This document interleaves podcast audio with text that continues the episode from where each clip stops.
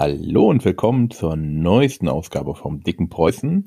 Heute mit dem Urlaubsreif, Urlaubsreifen Ralf. Hallo Ralf. Hallo, völlig fertig, aber dabei. Und dem äh, glücklichen Jens. Hallo Jens. Hallihallo. Es ist schön, dass ihr äh, Zeit gefunden habt, äh, wieder eine Aufnahme mit mir zu machen. Ich freue mich. Huhu. Ja, wir uns auch. Ja, also ähm. da, da kann ich mich nur anschließen. Und zwar, das Thema ist heute, wie bereite ich ein Abenteuer vor? Ich bin jetzt noch nicht jahrzehntelanger Meister. Daran hört man auch schon, ich komme aus DSA. Für DSA, also für den DSAler sind alles Meister, nicht Spielleiter oder wie das alle heißt. Ich glaube, Spielleiter gibt es noch. Gibt es noch andere Bezeichnungen für den Spielleiter? Dungeon Master, Storyteller, glaube ich, bei Vampire. Hm irgendeiner war doch auch der Master of Ceremony oder irgendwie was. Bei, bei einem Rap-Rollenspiel äh, oder? nee, ich, ich bin gerade am überlegen, ob das, wer das war. Aber es gibt irgendeinen, die nennen das tatsächlich so. Ich bin bloß, bin bloß gerade nicht mehr sicher, wer es ist. Ja, ich glaube, es gibt da einige. Also da, einige haben sich ja wirklich die Mühe gegeben, warum auch immer, da irgendwelche Eigennamen zu entwickeln. Gut, und ähm, ich würde gerne mal wissen, wie man am besten Abenteuer vorbereitet. Ich kann jetzt mal kurz sagen, was ich mache. Ich nehme ein Abenteuer, wenn ich jetzt DSA mache und dann fange ich an zu lesen, mache mir so Notizen. Also ich schreibe mir im Endeffekt auf so, was Gruppe, also eine Überschrift, die, Helden kommen nach XY. Dann ähm, schreibe ich Seite irgendwas drauf und dann gibt es im DSA-Abenteuer in den neuen, gibt es so eine Punkteübersicht, was sollten die Helden jetzt hier erfahren und dann noch eine Seite, halbe Seite, wie auch immer, Informationen zum Ort. Und dann halt den nächsten und so mache ich das dann weiter. Und hoffe, dass ich mir alles merken kann. Und beim Spielen fällt mir dann auf, hm, die fragen mich jetzt, wie diese Trommel aussieht. Ja, da habe ich irgendwo was gelesen. Dann blätter ich nach vorne, dann blätter ich nach hinten, dann blätter ich nochmal nach vorne, nach hinten. Und dann denke ich es mir aus. Und dann ärgere ich mich, dass ich das nicht aufgeschrieben habe. Weil ich im Vorfeld mir nicht, ähm, mir war im Vorfeld nicht im Klaren, dass ich das jetzt noch aufschreiben sollte. Warum sollte da jemand fragen, wie die jetzt aussieht, die Trommel zum Beispiel? Obwohl sie ich denke, das ist aber völlig normal, weil wenn du ein Abenteuer hast von, keine Ahnung, 32 Seiten oder wie dick ist so ein DSA-Abenteuer? Äh, ich glaube 32, 36. Es, es variiert, glaube ich, zwischen 16 und 200. okay. sagen wir jetzt einfach mal 16 Seiten, äh, selbst wenn man jetzt sagt, da ist einiges an Fluff drin, die man abziehen kann, du kannst dir nicht jede Information rausschreiben, sondern du wirst immer irgendwo auf die Lücke stoßen, die deine Spieler mit absoluter Sicherheit entdecken werden. Speziell, also äh, man sollte ja davon ausgehen, dass die 16 Seiten minim, bei diesen Heldenberg-Abenteuern zum Beispiel ja sowieso äh, mit, mit halbwegs wichtigen Informationen gefüllt sind ähm, von daher äh, ist das mit dem Rausschreiben halt immer so eine Sache, ne? Also was, was wirklich wichtig ist, was nicht, kann man halt vorher nie so genau wissen, gerade wenn die äh, Spieler, sag ich mal, aktiver sind. Hm. Ja gut, bei den umso kürzer das Abenteuer, umso mehr muss ich ja eh, sage ich mir mal, erfinden. Beziehungsweise da steht es ja wirklich dann genau drin. Also jetzt wo du das sagst, bei den kurzen habe ich nicht so das Problem. Ähm, es gibt von Shadowrun diese schnell und dreckig. Das ist eine Seite, maximal anderthalb, zwei Seiten. Und da ist nur das grobe Setting und ein paar äh, Plan, eine Karte und ein paar Infos. Das finde ich irgendwie geht relativ einfach, weil den Rest decke ich mir aus. Aber bei so einem 32 Seite oder noch mehr schwimme ich. Ich denke, es kommt auch ein bisschen drauf an, was für ein Abenteuer das ist. Also ich kann ein Abenteuer für einen Abend auf eine Seite packen, wie du gesagt hast. Ja, so ein mhm. schnell und dreckig. Ich kann aber auch hingehen und sagen, diese 20 Seiten spiele ich jetzt an einem Abend. Und dann werde ich natürlich während des Spiels eine gewisse Selektion treffen und sagen, ah, okay, den Plotteil lasse ich jetzt mal weg oder äh, da improvisiere ich was, weil das gefällt mir eh nicht so. Ähm, und sehr häufig, die Frage ist für mich halt, kommen, kommen wirklich so viele Informationen drin vor? Also ganz schlimmes Beispiel, früher waren halt die alten Cthulhu-Abenteuer. Die waren toll zu lesen, aber du hattest mhm. dann teilweise eine Szene oder eine Beschreibung eines Ortes, die ging über eine Seite.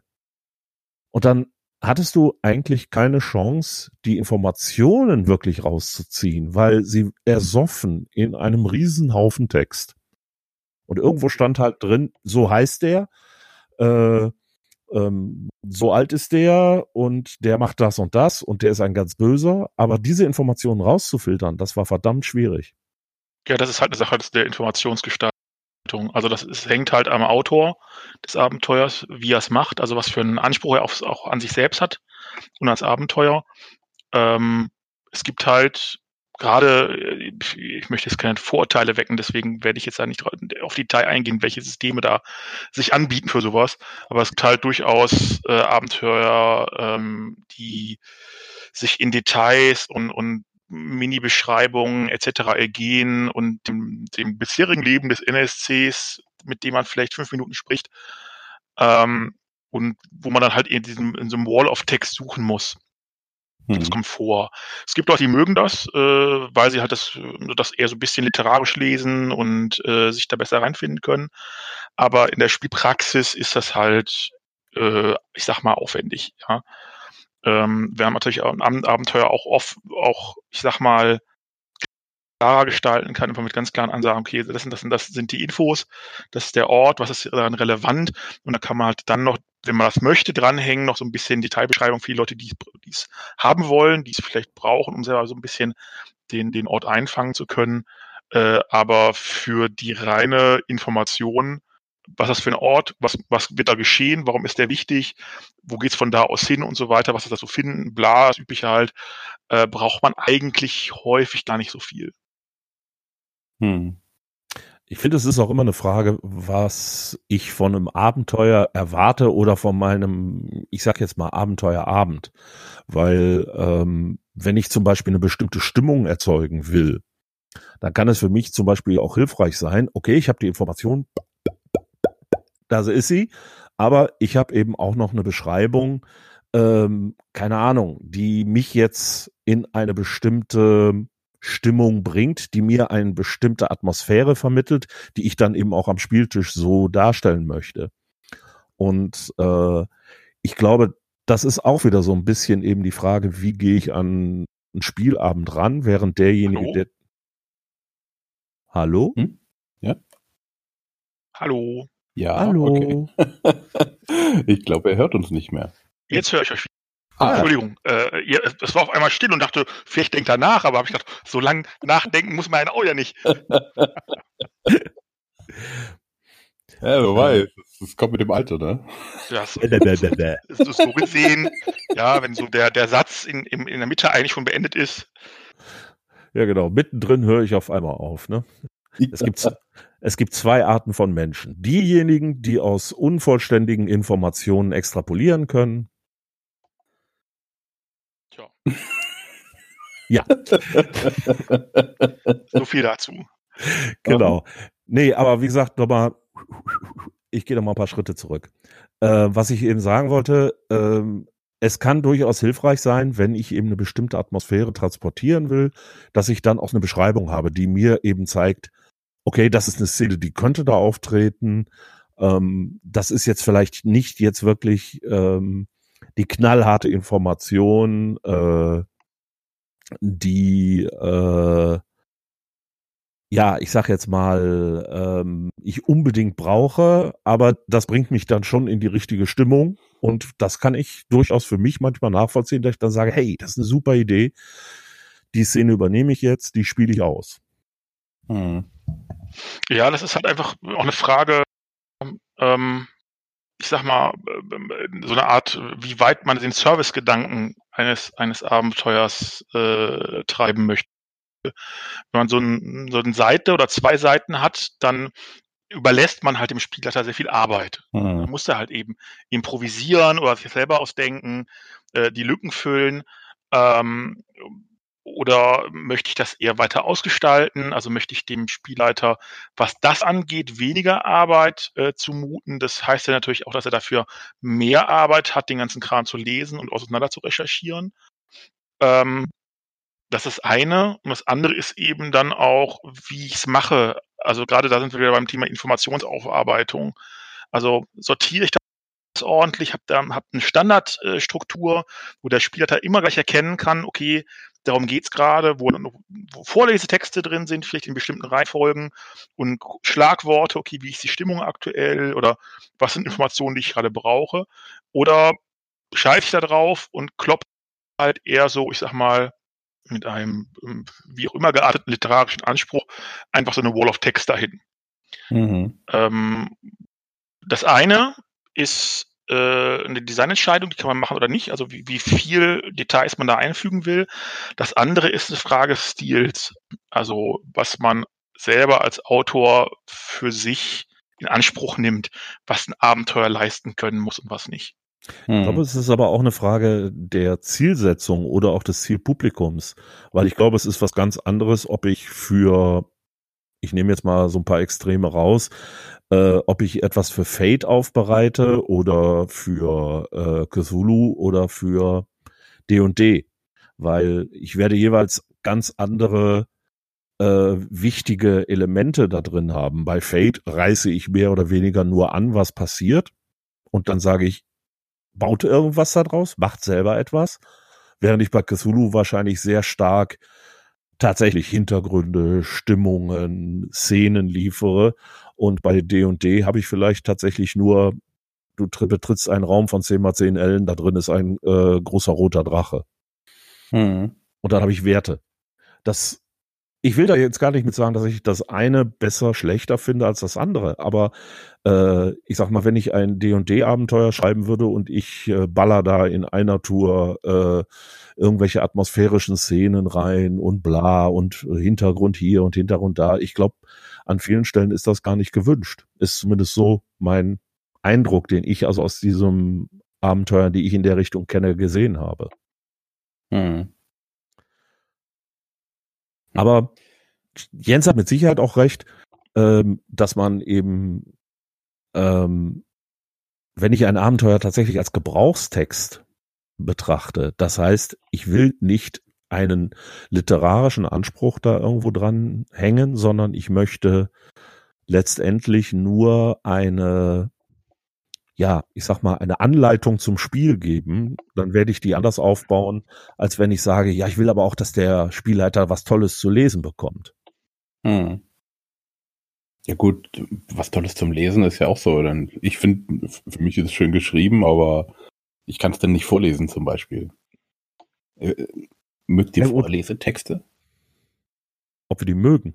Ja. Benutzt ihr sie? Also ich sag mal so, ich äh, schreibe, wenn ich Abenteuer schreibe, grundsätzlich erstmal keine. Was ich durchaus mache, ist aber kurze Szenenbeschreibungen, ähm, die man so in der Art vorlesen oder an die man, an denen man sich entlanghangeln kann. Mhm. Also wie zum Beispiel jetzt sich eine Szene abspielt, wenn die Charaktere einen Raum betreten und sie sehen jemanden und er äh, steht dann auf und äh, rennt auf sie zu, rennt dabei einen Tisch um, dann würde sowas eben da drin stehen. Und äh, wenn man das möchte, kann man diese Szene einfach benutzen und äh, so wie sie geschrieben ist, sie ausspielen. Oder man kann es einfach weglassen und dann steht darunter, okay, das ist der und der und der äh, möchte unbedingt mit euch reden, äh, hat schon drei Tage auf euch gewartet, bla bla bla. Also so gehe ich dann eher vor. Also meine Erfahrung, also ich benutze es selber nicht aus verschiedenen Gründen, aber meiner Erfahrung nach gibt es Runden, die diese Vorlesetexte äh, verwenden, die die auch sehr gerne verwenden. Ähm, deswegen schreibe ich die auch. Also normalerweise kommen die mit rein. Ich bin allgemein äh, auch großer Fan von so Ingame-Texten, also auch in Regelwerken, Hintergrundbänden. Es ist halt so alte Shadowrun-Schule.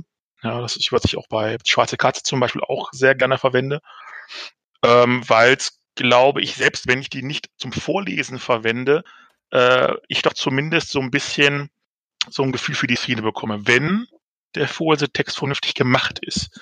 Weil das ist so eine Kunst für sich, die äh, leider manchmal auch zu einem gewissen Missbrauch führt, um das jetzt ein bisschen, mhm. gut, ein bisschen überspitzt zu formulieren. Was meinst du mit Missbrauch? Also so klassisch sind äh, so, ich sag mal so Videosequenzen, wo dann im Vorlesetext Dinge geschehen und äh, mit Konsequenzen und das quasi verwendet wird, äh, damit die Spieler in der Situation selber nicht, nicht agieren können. Oder Vorlesetexte, die Handlungen oder, oder Gefühle oder, oder äh, innere Bewegungen sozusagen des, der Charaktere vorschreiben. Und äh, das ist halt, äh, oder, oder das können Spieler, je nachdem, was für eine Spieltradition sie haben, durchaus übergriffig verstehen, weil äh, die Charaktere sind halt das, was sie spielen und da möchte man halt nicht, dass da irgendjemand anders definiert, jetzt hast du aber riesengroße Angst und rennst weg oder sowas. Hm. Ja gut, das äh, würde ich also auch so sehen, weil äh, zu beschreiben, wie eine Szene abläuft, aber wenn es in die Handlung der Charaktere eingreift oder in ihre emotionale Reaktion oder so, dann ist es wirklich dann so äh, der Klassiker, das und das passiert, was tut ihr? Vielleicht nicht so explizit, aber mhm. äh, vom Gefühl her, dass du eben einfach eine Szene bis zu dem Moment beschreibst, wo die Charaktere reagieren müssen. Genau, oder, oder einfach mal so einen Überblick überhaupt zu bieten. Was, was passiert gerade? Was sehe ich? Wie fühlt sich das an? Auch was gerade natürlich wie häufig nicht nur sehen, sondern überhaupt allgemeine Sinneseindrücke. Ähm, das kann man auch durchaus, wenn man das mag, stimmungsvoll gestalten, äh, um so ein bisschen sich das Gefühl für die Szene zu bekommen. Ähm, aber eben bis zu dem Punkt, äh, wo es dann zum Agieren geht. Das finde ich völlig legitim, finde ich auch sehr schön, kann man machen. Wie gesagt, ich er braucht das nicht. Ich kenne auch viele andere, die es nicht brauchen, aber es gibt Spieler, die mögen das und die verwenden das. Und für die ist es auch eine, eine gute Sache, glaube ich. Ähm, von daher äh, pro Vorlesetext, ja, finde ich durchaus, wenn man, sagen wir mal, das Textvolumen hat, kann man das durchaus machen. Hm. hm. Also ich persönlich mag Vorlesetexte. Ähm, also vor allem, wenn sie gut geschrieben sind. Ähm, sie nehmen mir auch ein also sie nehmen mir als Meister auch ein bisschen die Arbeit ab. Zum Beispiel zum Beschreiben einer Szene, wie die Stadt jetzt zum Beispiel aussieht. Ihr kommt in eine Stadt, die bla bla bla. Oder auch, ähm, wenn man so im Hintergrund ein, ähm, so einen Kampf beschreibt von zwei NSCs. Ich habe dann immer das Gefühl, wenn ich das jetzt, also wenn ich es jetzt nicht vorlesen würde, sondern erzählen würde, haben die Spieler doch auch keinen Mehrwert davon. Oder trauen sich viele Spieler einfach nur nicht zu sagen, stopp, ich will jetzt was tun, während man einen Vorlesetext macht? Also könnte ich mir schon vorstellen, weil ja eine, so eine gewisse Sozialisation da ist, dass man sagt, der Meister liest gerade was vor, wir sollten zuhören. Ja, das ist tatsächlich so. Also ich habe was mal auf dem Con erlebt und da habe ich dann auch also ich war als Spieler dabei und habe dann irgendwie mitten im Vorlestext auch gesagt, so ja, nee, mache ich nicht. das, das sehe ich gerade nicht, dass das geschieht, weil äh, ich bin bereit weggelaufen oder irgendwie sowas. Ich weiß nicht mehr genau, was es genau war, aber ich habe dann tatsächlich keine Skrupel, dazwischen zu gehen, weil es halt nicht in die Situation passt. Ähm, aber da gab es dann auch verwirrte Blicke weil wie gesagt, es gibt durchaus äh, Spiel- und Spielleiterstraditionen, wo das üblich ist oder zumindest nicht ungewöhnlich. Ja, und ich, ich glaube, es ist eben auch so, wenn ich mir manche Diskussionen auch auf Facebook oder anderen äh, Quellen so angucke, ähm, dass es eben wirklich sehr, sehr unterschiedliche Arten gibt, wie man an so ein Abenteuer rangeht. Die einen sagen eben, wir wollen genau vorgeschrieben haben, was passiert und der Spielleiter erzählt, er ist sozusagen der Märchenonkel. Und äh, dann gibt's eben auch die kompletten Gegensätze, die dann sagen, äh, ich mache hier genau, was ich will. Und wenn ich an dem Tag keine Lust habe, äh, die Drachen äh, in den roten Hügeln zu bekämpfen, dann kann der Spielleiter machen, was ich will, dann gehe ich da nicht hin. So, Ende. Ich gehe jetzt hm. los und hau die Liebesgilde platt. und ich sag mal, in beiden Fällen ähm, habe ich eben eine komplett unterschiedliche Herangehensweise und auch, äh, unterschiedliche Notwendigkeit für Abenteuer. Ja, weil wenn ich jetzt wirklich improvisieren will, dann muss ich mehr wirklich wie eine Kampagne haben, also Hintergrundinformationen. Ich muss wissen, okay, die wollen eine Diebesgilde verkloppen. Wer ist die Diebesgilde? Da muss ich das irgendwo suchen können, ähm, wenn ich es mir nicht selber gerade ausdenke. Und äh, in dem anderen Fall habe ich eben ein sehr stringentes Abenteuerdesign, ähm, wo wirklich also dann Szene A an Szene B äh, äh, anschließt und so weiter. Ja gut, man muss aber auch so sehen, ich meine, wenn ich als Spieler weiß, okay, wir spielen jetzt ein Abenteuer, das heißt, was auch immer, ja, und äh, äh, ich sehe die Hooks, die da vom Spielerleiter ausgeworfen werden, und ich sage, ja, fick dich ich in eine andere Richtung, ähm, dann weiß ich ja, also da, da muss man ja schon äh, gar keine Ahnung haben, wie das funktioniert, um nicht zu wissen, dass ich gerade dabei bin, dem irgendwie den, den, den Teppich unter die Füßen wegzuziehen. Ja, ähm, zumindest wenn es ein vernünftig gebautes Abenteuer ist, ja, wo man äh, eine, eigentlich eine klare Motivation hat, einen vernünftigen Informationsstand und deswegen äh, weiß und will, äh, was das Abenteuer von einem möchte. Ähm, und dann ist es halt, ja, kann man machen, aber dann, dann ist halt so ein Kaufabenteuer vielleicht auch einfach für Runde nichts oder zumindest für den Spieler. Ja, also dann ist einfach das, das, das Konzept mhm. einfach nicht richtig. Da kannst du dich dann in dem Kaufabenteuer auf den Kopf stellen. Ja, also du kannst dir höchstens irgendwie, keine Ahnung, von, von dem äh, Weltraum-Hypnose-Laser irgendwie bewusstlos schießen und dann irgendwo in ein dunkles Loch werfen. Ja, und das, auch das ist eher scheiße als Aufhänger. äh, aber ansonsten ist es halt einfach verschwendete Liebesmüh. Also von daher kann man das, glaube ich, äh, an einem gewissen Rahmen sollte man es sicherlich bedenken als Abenteuerautor. Äh, wie bekomme ich die Spieler da rein, beziehungsweise wie kriege ich die Charaktere da rein, was für verschiedene Motivationen kann es geben. Es kann nicht schaden, irgendwie gerade am Anfang so drei, vier, fünf äh, Eingänge zu, zu bauen, sozusagen für den Spielleiter. Aber an einem bestimmten Moment muss ich einfach darauf vertrauen, dass zu, gerade am Anfang nicht gezielt weggeschossen wird. Also man nicht von Anfang an sagt, ah, ich habe jetzt diese vier anderen Leute getroffen, die alle wie Abenteurer aussehen. Ich hasse die. Ich weiß nicht warum, weil ich kann die nicht leiden, deswegen spucke ich die an und renne weg. Ja, das ist dann, ja, dann kann man halt zu Hause bleiben. Was soll man mhm. machen? Ja, aber ich muss zugeben, ich hatte schon genau solche Situationen, sind mir tatsächlich also passiert. Ähm, es war bei einem Abenteuer mal klar, dass wir nach Afrika wollten. Das war ein Cthulhu-Abenteuer. Das war von vornherein klar. Das war auch angekündigt. Wir spielen ein Cthulhu-Abenteuer in Afrika. Und einer der Charaktere, beziehungsweise sein Spieler, ähm, dem passte das überhaupt nicht, wie er in dieses Abenteuer gebracht wurde, weil äh, er dann sagte, nein, ich werde mich niemals, ich bin äh, Anhänger der Kommunisten und ich werde mich niemals einem kolonialistischen äh, Anführer unterwerfen, weil sie dann eben zu so einem deutschen äh, Beamten gegangen sind und bla. Und ich habe zwei Abende verbracht damit, zu versuchen, ihn auf das Schiff nach Afrika zu bringen und dann habe ich die Runde aufgegeben. Ich hatte sowas ähnliches mal mit einem sehr konsequenten Spielleiter. Das hat, war, war sehr amüsant. Es war tatsächlich eine ähnliche Situation. Äh, drei Spieler, ähm, zwei Spieler sind tatsächlich auch nach Afrika, nach äh, Ägypten, äh, aus ob, völlig obskuren Gründen. Also das war, das war also oh, kein festes Abenteuer, kein Kaufabenteuer, sondern relativ freeform gemacht. Und der dritte hatte da keinen Bock drauf. Also sein Charakter meinte ja, mein Charakter bleibt hier, der war irgendwie in den USA. Und der Spielleiter hat dann alle möglichen Mittel probiert, um den doch irgendwie dahin zu bekommen.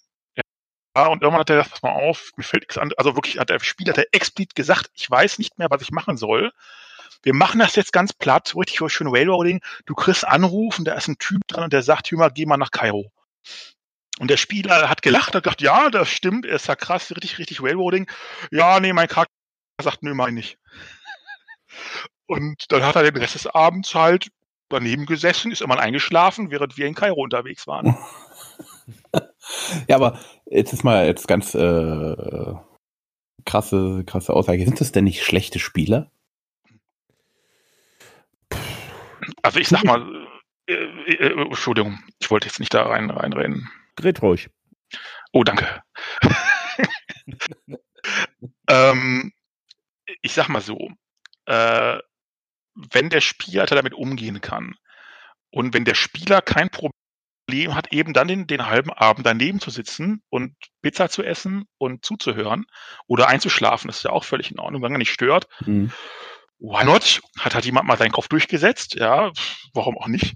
Dann äh, kommt halt nicht wieder rum. Haben alle, haben halt die anderen ihren Spaß. Ab und an wird er halt mal dazu blendet, dann sagt der Spielleiter, ja, was machst du hier so, ja, so und so und so, zehn Minuten und dann geht's wieder zurück. Und dann ist gut. Kann man machen. Ist jetzt nicht so richtig mega geil, Aber äh, wenn der Spieler das unbedingt möchte, bitteschön. Ja, ähm, das wird dann problematisch, wenn es halt stört.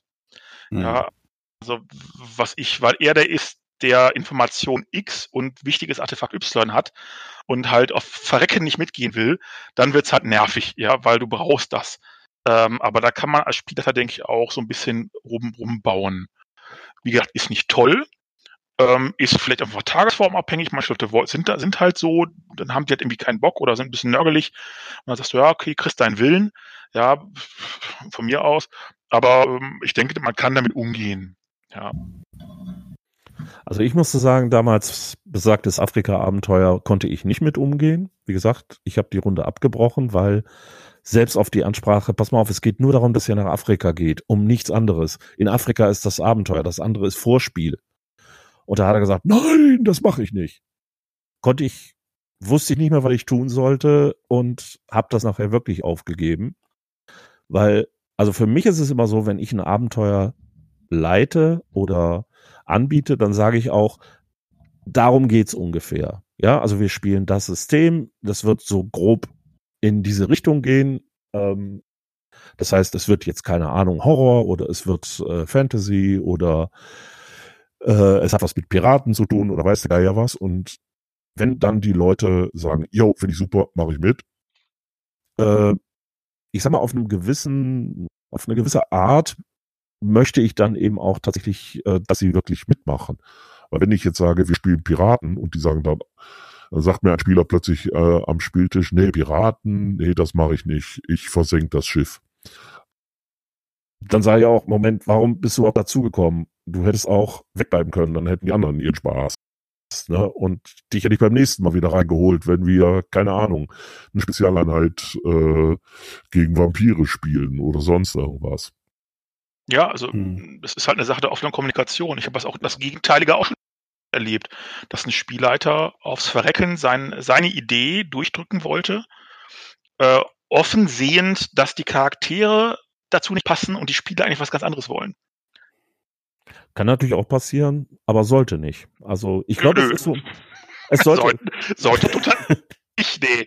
Aber äh, wir sind alle nur Menschen. Also sowas, sowas nee, klar. vor. Aber ich glaube halt, ich glaube halt einfach, ähm, wenn ich äh, jetzt wirklich für Leute was vorbereite, die ich ähm, kenne, wo ich weiß, wie sie ticken, ähm, dann kann ich eben auch was Passendes aussuchen. Dann weiß ich eben, okay, da sind jetzt zwei Leute dabei, wenn ich denen mit Zombies komme, dann äh, der eine gähnt, der andere ergreift schreiend die Flucht. Äh, Brauche ich gar nicht erst anfangen. Aber äh, ich weiß, dass die alle total auf UFOs stehen, also spielen wir eine Akte X-Runde. Und dann ja, sind sie dabei. Ja, kann man machen. Also wir hatten die Situation, ähm, dass die Ansage war, ja, hier, äh, wir machen so Heldenabenteuer, so ganz klassische große Helden und wichtige Dinge und sowas. Und die anderen, die Spieler haben gemeint, ja, was für Charaktere. Wir haben bisher haben wir so eine fiese Piratencrew gespielt aus den letzten Assis.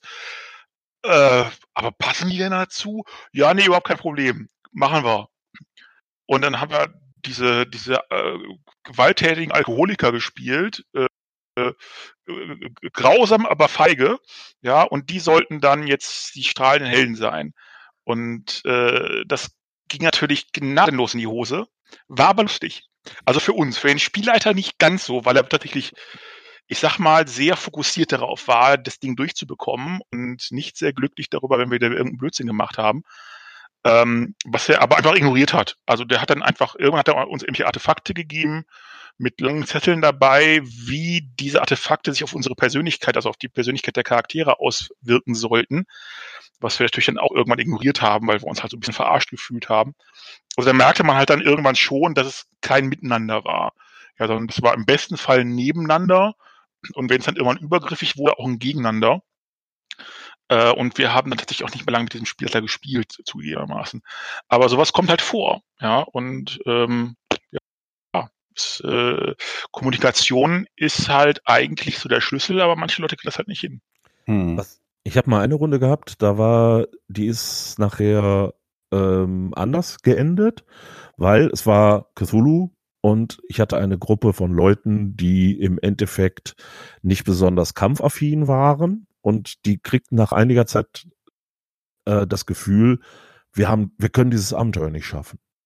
Es ist völlig unmöglich, dass wir hier durchkommen. Ähm, wir retten uns. Und dann haben die sich in Zug gesetzt und sind aus der Stadt weggefahren. Und ich habe versucht, sie noch aufzuhalten, äh, auch tatsächlich als, äh, ich sage jetzt mal, Spielleiter an Spieler. Ihr könnt das schon schaffen. Ihr braucht euch da keine Sorgen machen. Ja, es ist gefährlich, aber ihr könnt das schaffen. Nee, es ist, glaube ich, sicherer, wenn wir die Stadt verlassen. Ja, seitdem liegt Wien in einer bestimmten Cthulhuiden Welt in Trümmern. Finde ich aber gerade so. bei Xu auch gar nicht so, schlecht. Also, äh, weil diese Erwartungshaltung, ne, das ist irgendwie alles. Hm. Äh, also, äh, man macht das ja eigentlich gerade bei Xulu häufig entgegen besseren Wissens. Also, eigentlich müsste man wissen, das ist eine total dumme Idee, was ich da gerade mache. Hm. Und äh, spätestens irgendwie nach dem zweiten, dritten Toten äh, gibt es überhaupt keinen, also meistens macht es überhaupt keinen Sinn. Ja, weil äh, es absehbar ist, es wird nur schlimmer. Was auch immer ich jetzt tue, es geht weiter bergab. Ja. Und äh, wenn man auch noch ansatzweise einen klaren Moment hätte, würde man sagen, wisst ihr was, ich gehe nach Hause. Oder noch besser, ich ziehe auf eine Insel weit, weit weg. Oder auf einen Berg oder was auch immer, ja. Ähm, und ich finde es durchaus interessant, mal, also nicht immer, aber mal zu sagen, okay, das ist einfach zu groß für uns. Ja. Wir, wir, geben auf, wir, mhm. wir, können nicht mehr, es geht nicht mehr. Ja, ja, das, was, was, die, was hier irgendwie, wir, wir wissen, vielleicht auch als Spieler, eigentlich erwartet der Plot, dass wir da und da hingehen, das und das machen. Aber sowohl als wir als Spieler als, als wissen das und die Charaktere ahnen es zumindest, dass das hm. richtig, richtig böse ins Auge gehen wird. Ähm, und deswegen machen wir das nicht. Und das finde ich durchaus mal sehr charmant das zu machen und zu gucken, was für Konsequenzen hatten das dann. Ja, und äh, auch wenn das natürlich dann entgegen des, des, des äh, eigentlichen Plots ist, äh, sich zu überlegen, was, was passiert denn dann stattdessen? Also geht jetzt die Welt unter oder wird da irgendwie der, der irgendwie der große Alte herbeigerufen oder irgendwie sowas? Werden die Kultisten alle aufgefressen? Äh, und ähm, von daher finde ich das mal okay. Immer ist scheiße, ja, einfach sich immer querstellen, aber mal zu sagen, okay, es ist einfach zu groß für uns, gerade, gerade bei Systemen wie Xulu, wo die Charaktere halt auch einfach nichts können, ähm, finde ich völlig legitim. Hm. Ich muss aber auch sagen, da muss auch das Abenteuer, muss das auch abkönnen, wenn wir mal wirklich vom Abenteuer reden, dass ich sage, okay, die Charaktere machen nichts. Oder sie machen das komplett Falsche. Was mhm. passiert denn dann?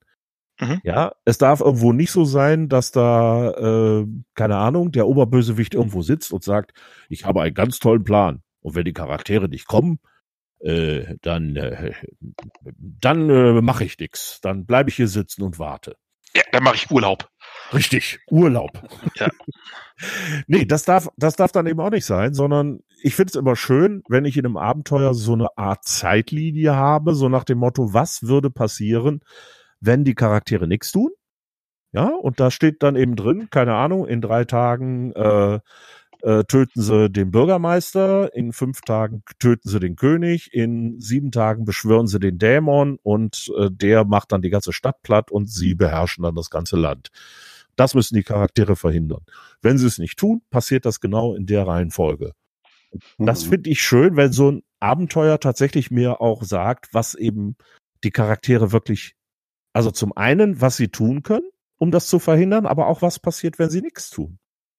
Hm. Ja, beziehungsweise auch, wenn sie es verkacken. So eine Abbruchfunktion. Das. das muss nicht unbedingt lang sein, aber es sollte zumindest so skizziert sein, was passiert eigentlich, wenn. Ja, ähm, ich habe das, ich habe ja auch ein paar Abenteuer geschrieben, so ist ja nicht.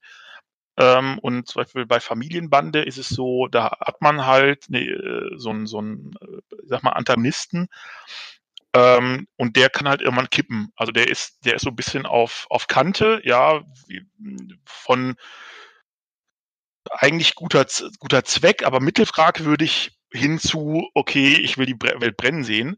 Und je nachdem, wenn die Charaktere richtig scheiße, also richtig scheiße bauen, ähm, dann gibt es zumindest irgendwie eine Seite, wo dann drin steht, okay, wenn das und das passiert, äh, ist halt dann Ende Gelände, dann war es das.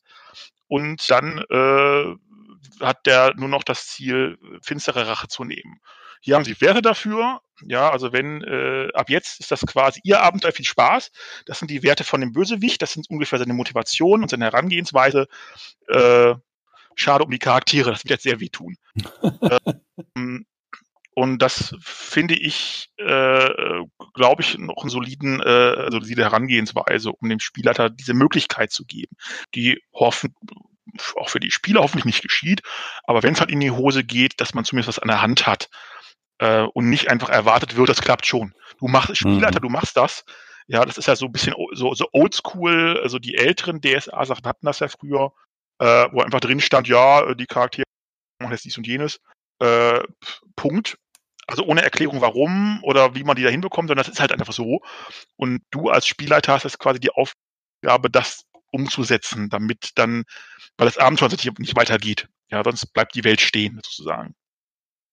Hm. Ist, äh, ich wollte gerade was sagen und äh, jetzt habe ich es vergessen. Gar nicht so einfach. Ach ja, genau. Familienbande. Ähm, welches System? Das ist DSA 4. Das ist mein erstes offizielles äh, DSA-Abenteuer gewesen.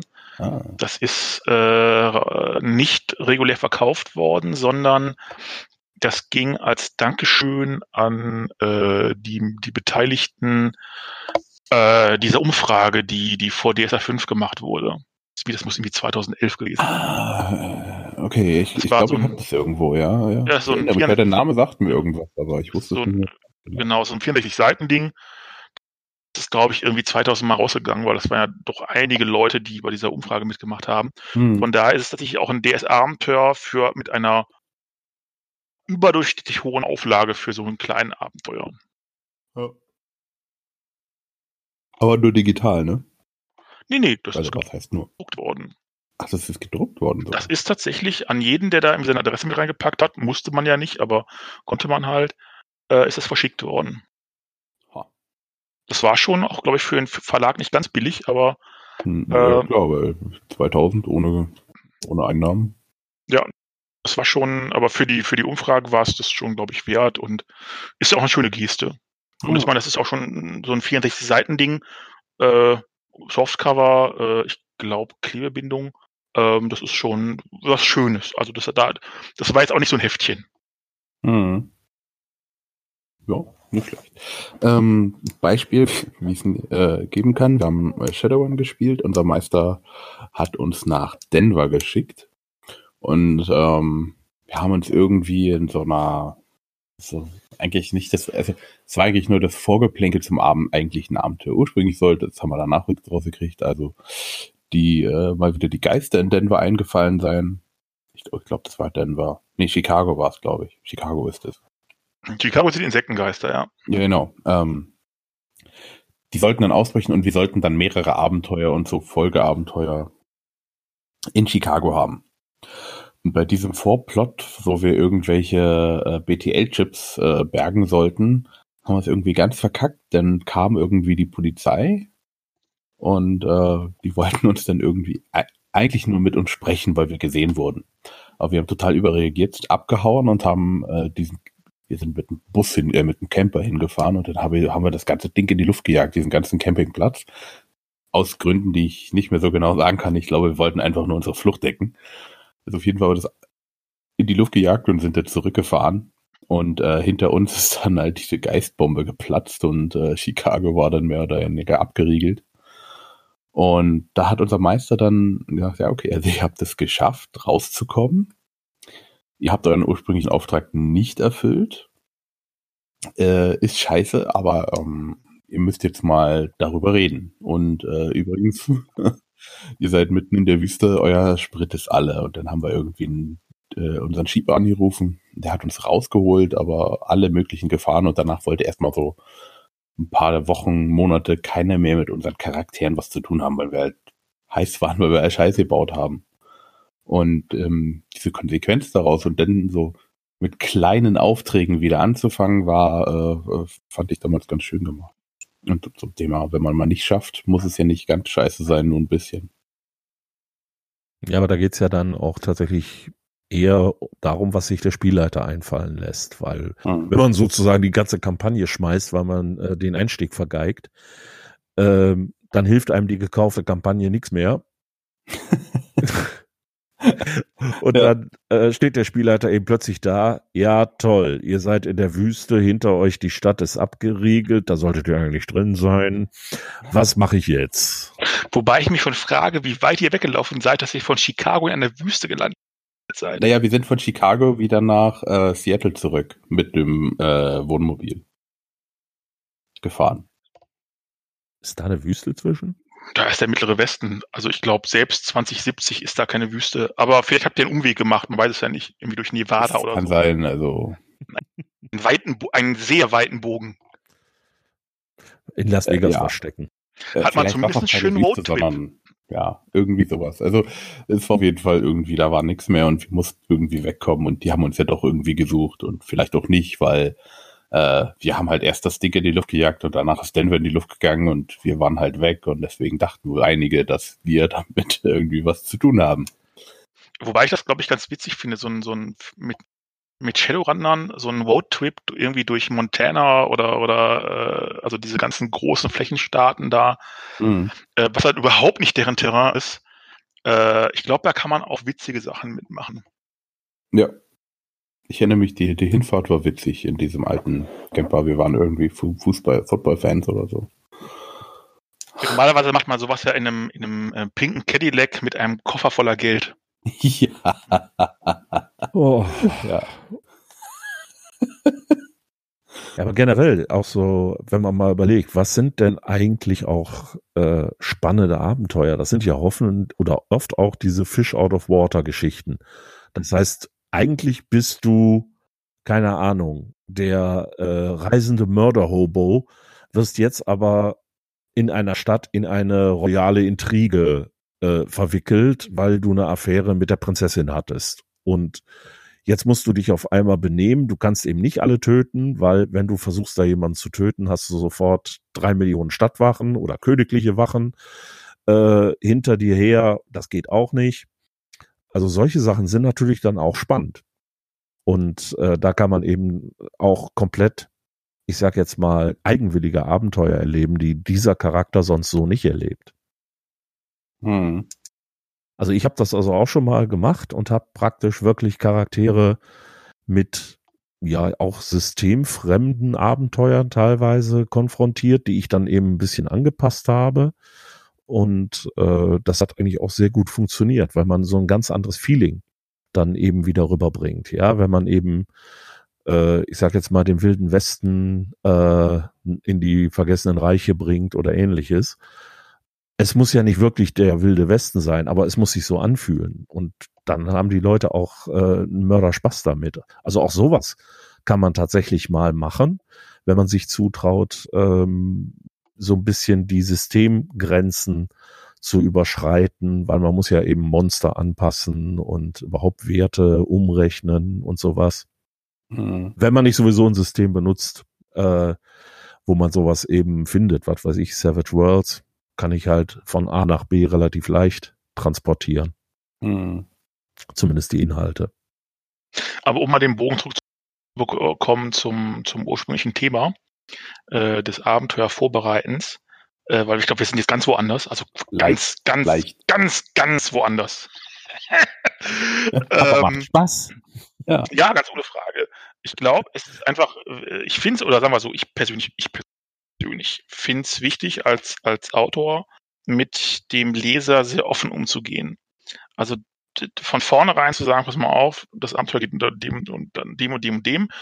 Und gerade wenn man, man hat eine Kampagne mit mehreren so Untersegmenten, äh, dass man am Ende jedes Segment sagt, pass mal auf, äh, ich, wir erwarten jetzt, also damit diese Kampagne weitergeht, dass diese zwei, drei Punkte erfüllt sind am Ende dieses Segments, dieses Kapitels.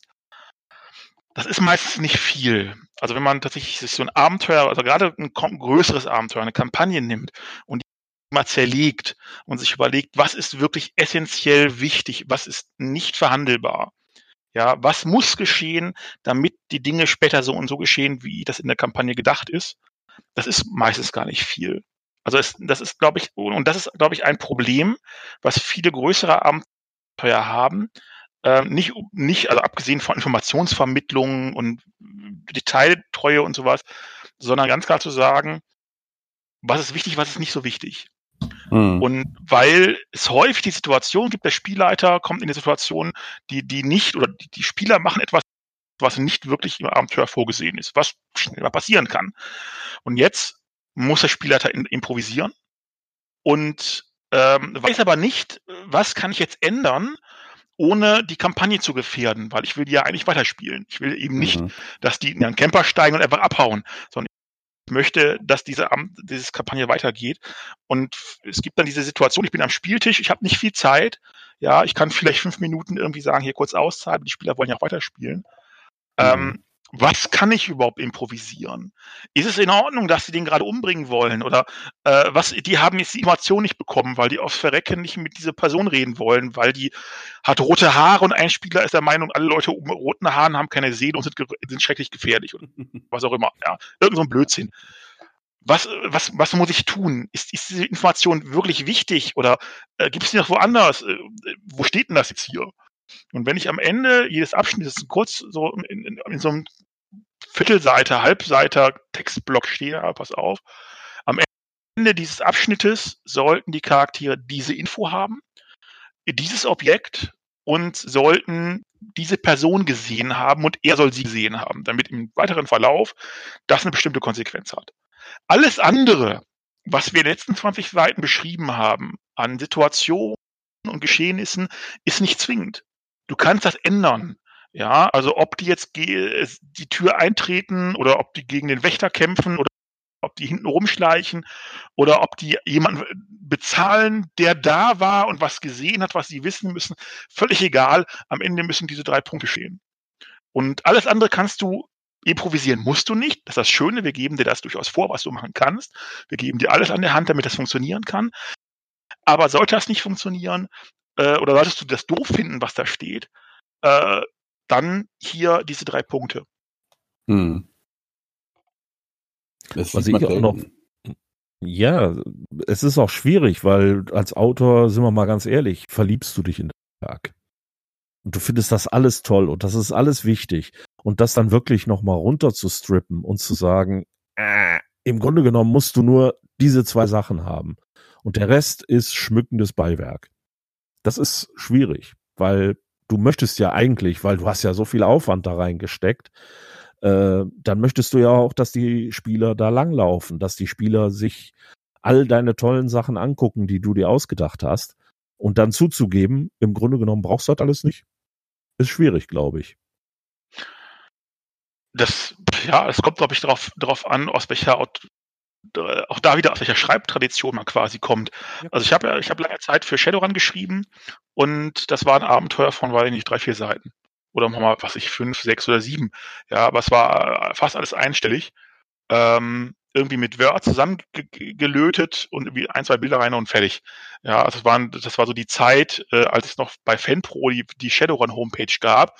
Und da wurden halt irgendwie jeden Monat irgendwie ein Abenteuer veröffentlicht oder sowas. Und da gab es halt nicht viel Platz. Ja, und dann hat man halt auf diesen fünf, sechs Seiten hat man dann halt ein Abenteuer gebaut. Ja, mit, mit allen wichtigen Werten und, und NSCs und, und Vorlesetexten und so. Ähm, und das war, das, das, da gewöhnt man sich auch dran. Das geht relativ schnell, einfach so die Quintessenz rauszuarbeiten. Ja, was ist jetzt situativ, was ist an dieser Situation wichtig, was ist, was muss ich beschreiben? Ähm, und die alte, das ist noch Shadowrun 3 gewesen, diese, diese alten Abenteuerstrukturen von Shadowrun, die waren noch sehr praktisch. Die waren so ein bisschen steif und waren sehr unbeliebt, weil die so steif waren. Aber wenn man wusste, wie man damit umgehen konnte, konnte man da eben sehr kompakt sehr viel mitmachen.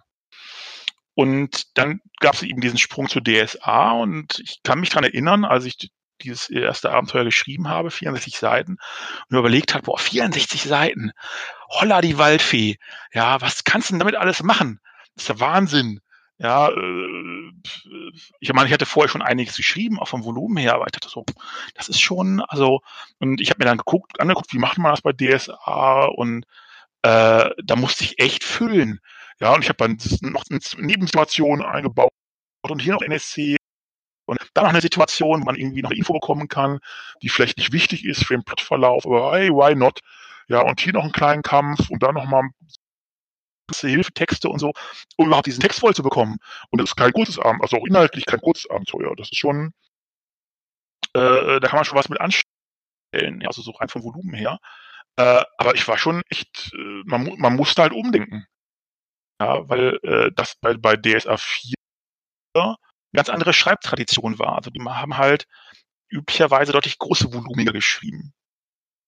Hm. Und wobei es dort bei 4 jetzt wieder so ein bisschen zurückgeht, es wird wieder ein bisschen kompakter, was man eben an diesen Heldenberg-Abenteuern zum Beispiel sieht, die halt irgendwie auf 16 Seiten, ich glaube, das sind 16. Was? Ich glaube auch. 30? Ich meine, es sind 16 Seiten. Ja, ich meine, das sind, das relativ sehr, wirklich sehr dünne Heftchen. Da muss man halt dann wirklich überlegen, was für Informationen sind denn da wirklich relevant. Brauche ich tatsächlich äh, eine Seite Hintergrundgeschichte? Und das ist jetzt kein Witz. Ja, gab es tatsächlich in manchen Abenteuern äh, eine Seite Hintergrundgeschichte für einen Der nicht mal spricht, ja, sondern der auftaucht und dann verhauen wird. Ja, der überhaupt keine Sprechrolle hat. Ähm, Brauche ich die wirklich? Oder ist es eigentlich egal? Ja, reichen nicht irgendwie zwei Zeilen. Was will der? Wie ist der motiviert? Und dann kommt noch Setblock und gut ist. Vielleicht noch Kampftaktik oder so. Mhm.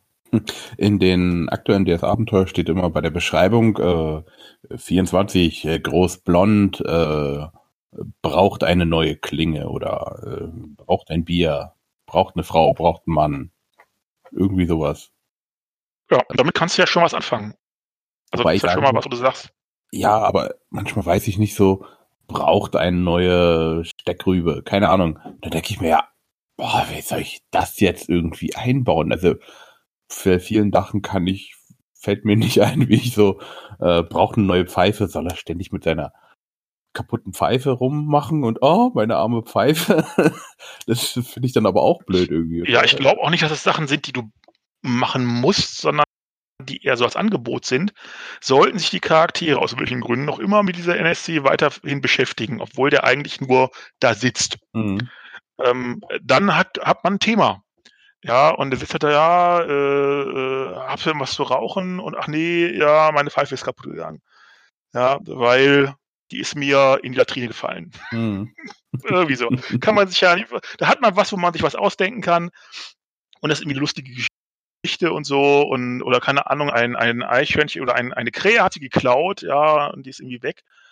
Und vielleicht taucht dann irgendwie zwei Spiele später äh, in einem Baum ist dieses Nest und da liegt diese Pfeife drin oder sowas. Ja, mhm. was überhaupt ist, kein Abenteuerrelevanz hat, aber wo man halt einfach so einen kleinen Bogen bauen kann. Und das muss man nicht machen, aber das ist halt ein Ange kann man als Angebot sehen, glaube ich, äh, wenn man dem irgendwie eine, ein Gesicht geben will, sozusagen. Also äh, wenn, wenn das irgendwie handlungsrelevant wird, weil dieser NSC aus welchen Gründen noch immer in den Interessensfokus der Spieler gerät, sozusagen. Hm. Ich habe mal geguckt, äh, 16 Seiten inklusive äh, Vor- und Rückseite. Also. Ja, und das ist echt nicht viel. Ja. Also auf der einen Seite kann man damit schon schöne Dinge machen, aber auf der anderen Seite ist das schon hart. Also äh, das so runter zu komprimieren. Hm. Kennt ihr die äh, Hexenabenteuer? Nee, gar so nicht. Hexen 1733 vom äh, mhm, Loco. Ja, ja ich, ich, teilweise ein bisschen. Ja, also ich kenne das System. Äh, ich habe das damals so ein bisschen mit Probe Probe gespielt und so ein bisschen, wir haben so ein bisschen am System rumgebaut, aber äh, das ist es dann auch. Also ich habe da kein Abenteuer äh, danach mitgespielt. Mhm. Also ähm, da fand ich, es war so für mich so komplett was, äh, der Gegensatz zu DSA, das ist also wirklich, ähm, da war jetzt ein, ein Abenteuer gespielt auf dem Bauernhof. Dann hat er als erst, erst die erste Szene so mit so zwei Absätzen, sage ich mal von einer zwei- oder dreispaltigen Seite. So ein, zwei Absätze steht dann drin. Ähm, hier, ihr kommt rein, das und das seht ihr. Und das ist noch wichtig, fertig. Und dann äh, der nächste Raum, das und das, äh, seht ihr, das ist wichtig, fertig, nächstes. Das fand ich irgendwie so total min minimalistisch und das hat mir wirklich sehr gut gefallen, weil ich da die Probleme mit, ich brauche Informationen, die für diese Szene wichtig sind, nicht mehr über also diesen Abschnitt, bei, bei DSA ist es zum Beispiel ist der Abschnitt Bauernhof. Und hier ist es halt der Abschnitt Hof, äh, Raum 1, 2, 3, 4, 5. Ich persönlich fand das fast sogar besser, obwohl mir da wiederum auch manchmal die Detail fehlte. Also irgendwie ist alles ganz komisch. Also ich, wollte ich gerade sagen, genau bei diesen, bei diesen Abenteuern hatte ich manchmal das, was ich davon gesehen habe, hatte ich so das Gefühl, okay, du musst wissen, wo du dich bewegst. Ja, hm. du musst eben wissen, wie sieht ein Bauernhof aus oder wie sieht ein äh, Palast aus. Du kriegst kein, keine Handreichung. Das heißt, äh, du siehst einfach, ja, hier Speisesaal. Ja, weißt du, DSA würde da vielleicht jetzt äh, großartig beschreiben, äh, was auf dem Tisch steht und aus welchem Stoff die Tischdecke ist, bla bla. So, und bei Hexen würde stehen Speisesaal für 18 Leute. Fertig gedeckt. Das war's. So, und jetzt lebt damit. Äh, ich muss persönlich sagen, ich mag diese ganz, ganz knappen Dinger nicht, weil äh, ich muss auch zugeben, ich bin nicht besonders gut darin zu improvisieren. Mhm. Wenn ich also anfange zu improvisieren, verhedder ich mich nach kurzer Zeit und äh, erzähle irgendwelche Sachen, die nicht mehr zusammenpassen. Von daher, ich finde es schöner, wenn ich Informationen bekomme, vielleicht sogar mehr als ich brauche, aber die in einer schön aufbereiteten Form. Und das mag mhm. ich also an einigen Abenteuern, äh, wo ich dann eben zum Beispiel tatsächlich so Bullet Points habe, wo im, die Informationen so hinterstehen und ich kann sie mir einfach raussuchen. Und ich mhm. weiß dann, okay, in der Stadt passieren folgende fünf Ereignisse. Und dann stehen da fünf Ereignisse und ich kann mir eins raussuchen und weiß, okay, äh, der komische schwarze Mann mit dem Zylinder, der ist schon mal aufgetaucht. Und jetzt als nächstes nehme ich mir ein anderes Ereignis. Ich kann immer noch weiter improvisieren, aber ich bekomme so ein bisschen Hilfestellung, wenn mir tatsächlich mal nichts einfällt. Und das finde ich also äh, persönlich angenehmer als dieses völlig minimalistische. Weil da mhm. Halt, hätte ich so die, das Bedürfnis, so wie du gesagt hast, im Vorfeld was rauszuschreiben, aber dann eben schon mir Gedanken zu machen und das Abenteuer sozusagen selber zu schreiben. Und dann mache ich mir auch irgendwo unnötige Arbeit und dann finde ich es schöner, wenn der Autor die macht. Mhm. Aber setzt es dich nicht unter Druck, wenn so viel beschrieben wird? Also ich muss sagen, ich bin ein ganz, ganz großer Meister darin, Sachen wegzulassen. Also ich kann tatsächlich, wenn ich da drei Seiten Beschreibung habe, die gut sortiert sind, wohlgemerkt. Äh, ich war früher, ich habe letztens eins meiner alten Cthulhu-Abenteuer gesehen und das war dann wirklich so eins, drei Seiten Text, zwei Überschriften. Hurra. Äh, und dazwischen nur Fließtext. Aber mhm. inzwischen bin ich also da wirklich hingegangen, sehr viele Überschriften, ähm, strukturierte Informationen, die ganzen auch nach Möglichkeit so ein bisschen grafisch äh, hervorzuheben, eben einfach zu sagen, such dir das raus, was du brauchst. Und wenn du suchst Informationen äh, über, keine Ahnung, den Bauernhof, dann steht da Bauernhof, Stall, Wirtschaftsgebäude, bla, bla, mhm. bla. Und dann weiß ich genau, da finde ich jetzt das, was ich brauche, finde vielleicht so ein bisschen Flavortext, und wenn ich das nicht nutzen will, wenn ich sage, ich war letztens hier auf einem Reiterhof und genau diesen Stall möchte ich jetzt hier beschreiben, ja, dann mache ich das. Hm. Aber ich finde es angenehmer, diese Information zu haben, als dass ich eben äh, vom Abenteuer damit allein gelassen werde, ähm, dass es mir sagt, du kommst in eine arabische Hafenstadt. Hm. Und das war's. Aber nehme ich dann nicht sowohl nehme ich dann den Spielern nicht einen Teil der, der, der, der Erfahrung, wenn ich was weglasse und nehme ich dann nicht dem Autor, hat er das denn nicht ganz umsonst gemacht? Ja, klar hat er das. Ketzerisch gesagt. Ja, aber ist ja, hat er, klar, natürlich. Ich sag ja, wenn ich, äh, ich, ich gucke ja von zwei Seiten drauf. Wenn ich der Autor bin, dann versuche ich meinem Spieler, also nein, meinem Spielleiter genau das zu bieten, was ich erwarten würde. Er kriegt schöne Informationen, er kriegt sie anständig aufbereitet ähm, und er kriegt vielleicht auch eben diese Stimmungsauffüller äh, und so weiter da drin. Das finde ich toll. Hm. Wenn ich aber als Spielleiter jetzt rangehe, dann gucke ich mir das Abenteuer durch, stelle fest, okay, das und das funktioniert für mich, das und das funktioniert für mich vielleicht auch nicht. Und äh, dann sage ich, nee, das lasse ich jetzt weg. Oder ich entscheide es auch wirklich während des Spiels, weil die Charaktere rennen also stetig an dem schwarzen Mann mit dem Zylinder vorbei, obwohl ich den schon fünfmal habe auftauchen lassen. Aber der interessiert mhm. sie einfach nicht.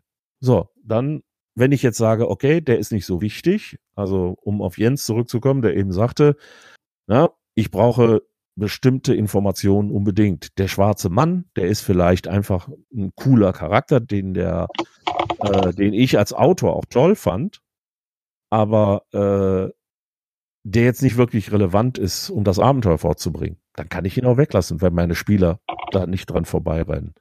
Ich gehe also mhm. da auch immer so ein bisschen auf die Spieler ein und lasse Sachen dann weg. Oder wenn sie halt tatsächlich sagen, boah, ich muss jetzt hier dieses, äh, dieses geheimnisvolle Geisterhaus noch näher untersuchen, ich will jeden einzelnen Raum durchsuchen, ähm, dann werde ich halt da auch noch was dazu erfinden und seltsame Sachen passieren lassen.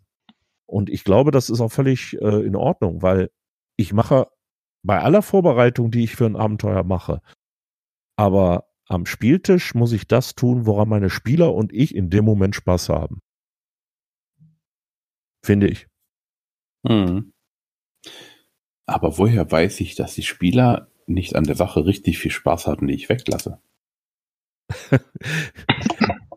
das weiß ich natürlich nicht. Das muss ich aber dann versuchen, einfach einzuschätzen. Ja, wenn ich jetzt sage, okay, Sie könnten jetzt zu dem Drachen gehen oder Sie könnten äh, äh, zu dem Goblin-Stamm gehen und meine Spieler sagen jetzt, äh, ja, wir gehen zu den Goblins. Und dann sage ich, hey, aber da, da, ihr habt von dem Drachen gehört. Ja, wir gehen zu den Goblins. Ne, dann weiß ich's. Aber mhm. ansonsten, wenn sie halt äh, beide Informationen haben, ah, es gibt da den Drachen in den Bergen und einen Goblin-Stamm äh, in der Ebene, dann haben sie sozusagen die freie Entscheidung.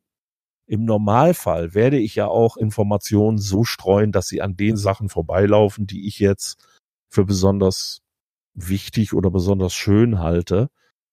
Ähm, und wie ich schon mal sagte, ich spiele ja häufig für meine privaten Leute. Da weiß ich, worauf die stehen. Da weiß ich dann ganz genau, okay, wenn ich jetzt hier so einen gruseligen schwarzen Mann mit Zylinder auftauchen lasse, da gehen die steil drauf. Da werden die sofort hinterher rennen, auch wenn der gar nichts mit dem Plot zu tun hat. Da kann ich die stundenlang mit beschäftigen. Mit einem schwarzen Mann mit Zylinder, der durch die Stadt läuft. Wo man auch sagen muss, dass man Abenteuer durchaus so bauen kann, dass die relativ wasserfest sind. Also muss man nicht, aber es ist durchaus möglich, äh, dass man Abenteuer, also auch Kaufabenteuer so strukturiert, dass die, ich sag mal, mit einer 85 bis 90 prozentigen Chance oder Wahrscheinlichkeit sauber durchlaufen. Also dass die Spieler tatsächlich das machen, was da drin steht. Hm. Zumindest solange der Spieler dann nicht auf die Idee kommt, was völlig anderes äh, zu machen oder, oder irgendwie sowas. Das geht eigentlich ganz gut. Also es gibt so relativ, relativ labile und krisensichere Dinger. Ich habe ähm, für, für Shadowrun früher ähm, äh, viel auf Conventions gemacht, viele, viele Runden geleitet und ich habe tatsächlich ein Abenteuer mehrere Jahre lang auf verschiedenen Conventions angeboten. Ähm, ich habe das, ich weiß nicht wie oft geleitet, 40, 50 Mal. Und ähm, ich hatte dann irgendwann raus, wie die, die Leute reagieren und wie das funktioniert und wie man die Informationen bringen muss und, und die Motivation setzen muss, dass man quasi die Spieler wie mit so einem Joystick Setting steuern kann. Also jetzt mhm. nicht durch, durch Glaswände oder durch Zwingen oder irgendwie Belügen oder sowas, sondern einfach in, in der Frage, wann, wie, welche Informationen kommen und äh, wohin die das jeweils führt. Und das geht also ganz gut. Also tatsächlich mhm. ist das dann äh, ich sag mal, es ist machbar. Ja, es ist nicht für alle Abenteuer sinnvoll, aber äh, es ist durchaus, man kann durchaus sehr pflegeleichte Abenteuer bauen. Manchmal ist es ja auch einfach logisch, einen gewissen Weg zu gehen. Ähm, wenn ich also einen Verbrecher jage, dann werden die äh, Charaktere bestimmten Spuren folgen, bestimmte Orte aufsuchen und äh, grob weiß ich dann auch, wie das Ende aussehen wird.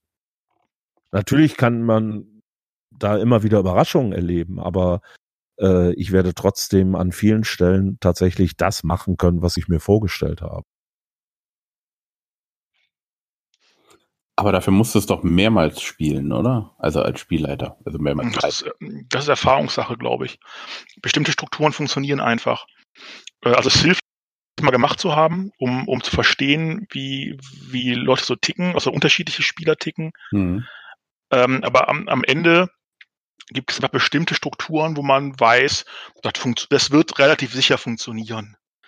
Ja, und ähm, das ist, weil, wie gesagt, am Ende des Tages ist so ein Abenteuer im Kern, äh, besteht das auch nicht viel mehr als äh, Informationen, die man hat oder die man auch mal nicht hat. Also häufig geht es in Abenteuern auch um Informationsmangel, dass ich etwas nicht weiß.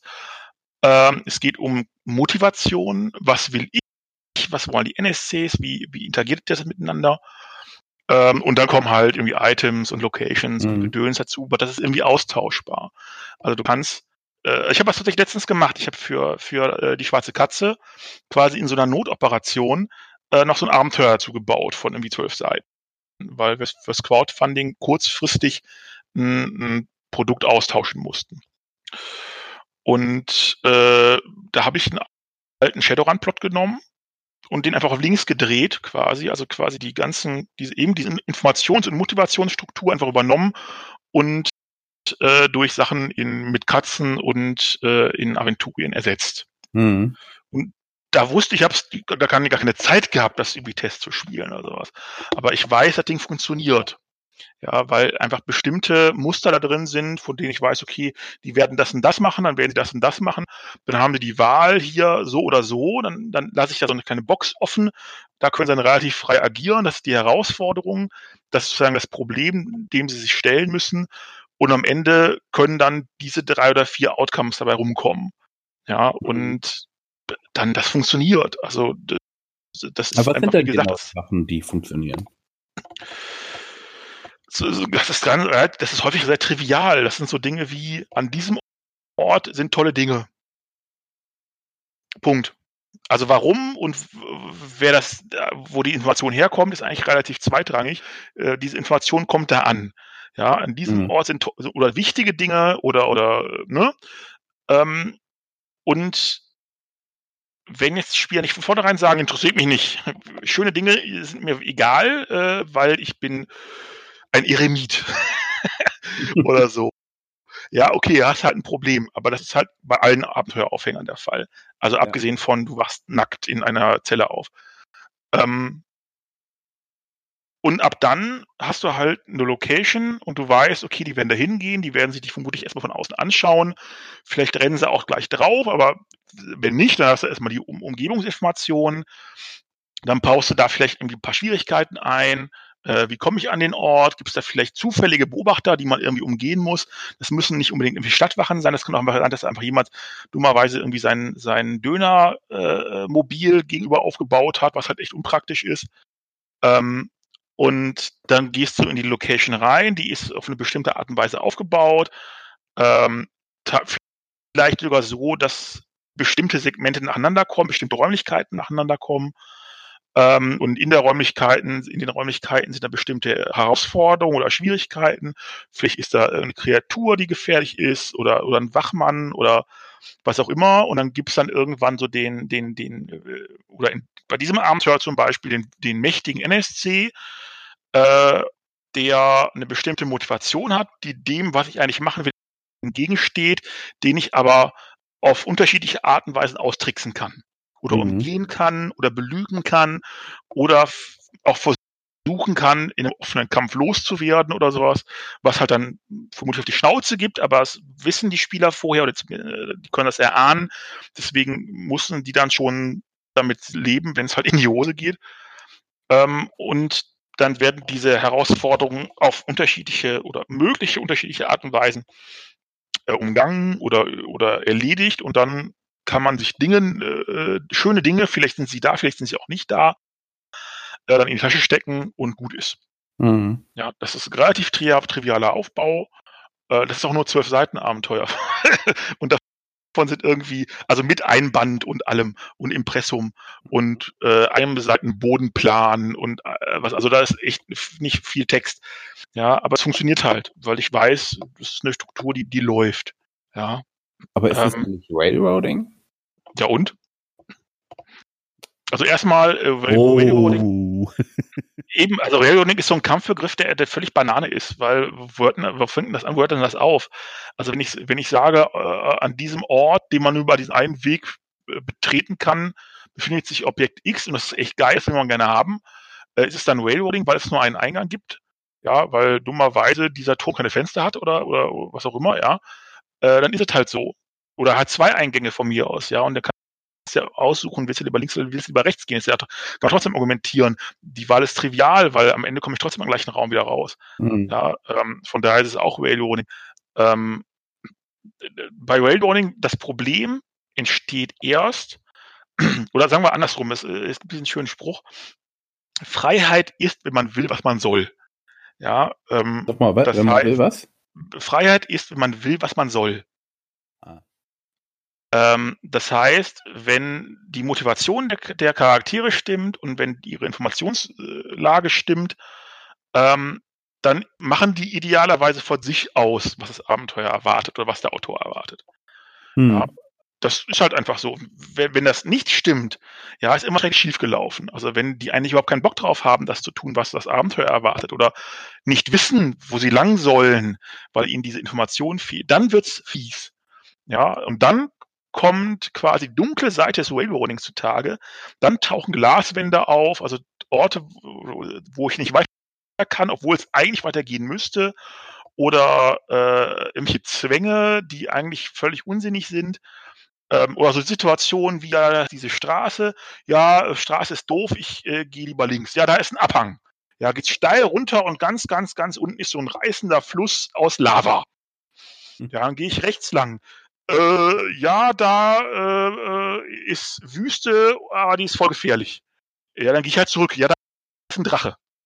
Ja, also das sind dann, das ist natürlich jetzt überspitzt, aber das sind dann Situationen, die halt nicht passieren dürfen. Oder Hm. noch, noch schlimmer, wenn die Spieler nicht wissen, was sie tun sollen. Ähm, weil dann im, im schlimmsten Falle in Kombination am besten noch, dass man sich, dass man in, einer, in einem Glaslabyrinth sitzt und den Ausgang nicht findet. Hm. Weil der Spielleiter der Meinung ist, im Abenteuer steht es drin und die Spieler sollen das jetzt machen und solange die es nicht machen, geht's halt nicht weiter. Ähm, das ist natürlich Höchststrafe. Ja, also auch das habe ich schon erlebt. Dann sitzen halt die Spieler da und gucken sich gegenseitig an und sagen, ja, machen wir halt nix. Ja, wir setzen uns jetzt hier an den Straßenrand, bohren in der Nase und äh, warten darauf, was die Eisenbahn uns abholt. Hm. Weil wir nicht wissen, wir haben es jetzt versucht, ja, und wir wissen nicht mehr weiter. Das ist ein Problem, das sehr typisch bei Detektivgeschichten auftaucht. Ähm, wo es irgendwie so diese klassische Situation, du bist in einem, so einem Closed-Room-Szenario auf einer Burg oder Bohrinsel oder was auch immer, Schiff, Hm. ähm, und du kannst die Situation erst ab einem bestimmten Zeitpunkt auflösen. Hm. Das, ne, also der Mörder geht um und der bringt irgendwie einen um und dann den zweiten, dann den dritten. Und erst ab dem dritten gibt es überhaupt die Möglichkeit, Informationen zu finden, die zum Mörder äh, führen. Das wissen die Spieler aber nicht. Hm. Das heißt, nach dem ersten Mord schmeißen die sich mit voller Energie da rein, befragen jeden, durchsuchen alles, je nachdem, was für ein Tech-Level das ist, nehmen die Fingerabdrücke oder DNA-Spuren oder weiß der Henker, versuchen mit Hellsichtmagie oder Dämonenbeschwörung. I don't know, ja, und es bringt alles Mhm. nichts. Nada, Ja. ja, weil der Plot es nicht vorsieht, weil erst nach dem dritten Opfer der Täter einen Fehler macht und nach dem Ding passiert das. Und das ist richtig, richtig kacke. Weil nach dem ersten Opfer schmeißen sich die Spieler rein, stundenlang unter Umständen, um man festzustellen, hat überhaupt nichts gebracht. Ja, wir haben uns jetzt die Hacken abgerannt, es ist nichts dabei rumgekommen. Das Schlimmste, was passieren kann. Da kommt Mhm. das zweite Opfer, da sagst du irgendwann, okay, wir machen, wir gucken jetzt nochmal, ja, wir haben nichts gefunden, okay, Arschlecken.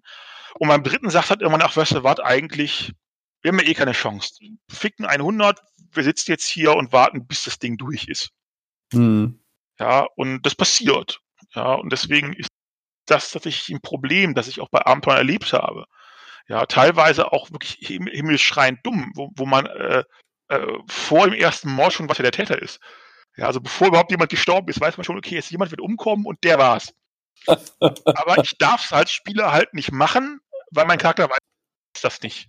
Ja, Also als Spieler, Spieler äh, weiß ich, es schreit, der ganze Plot schreit, zeigt mit zehn Fingern auf diese Person, der da, der ist schuld.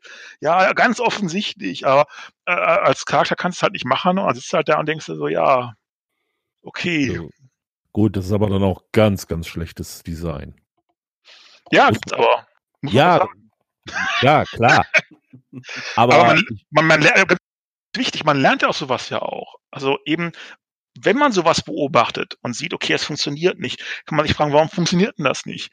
es funktioniert nicht, weil äh, die Motivation der Spieler nach dem ersten oder zweiten Mord einfach auf Null sinkt. Und warum ist das so? Weil sie etwas tun und das hat keine Konsequenz, mhm. keine positive. Sie strengen sich an, sie machen, sie tun, sie werfen alles in die Waagschale und es passiert nichts.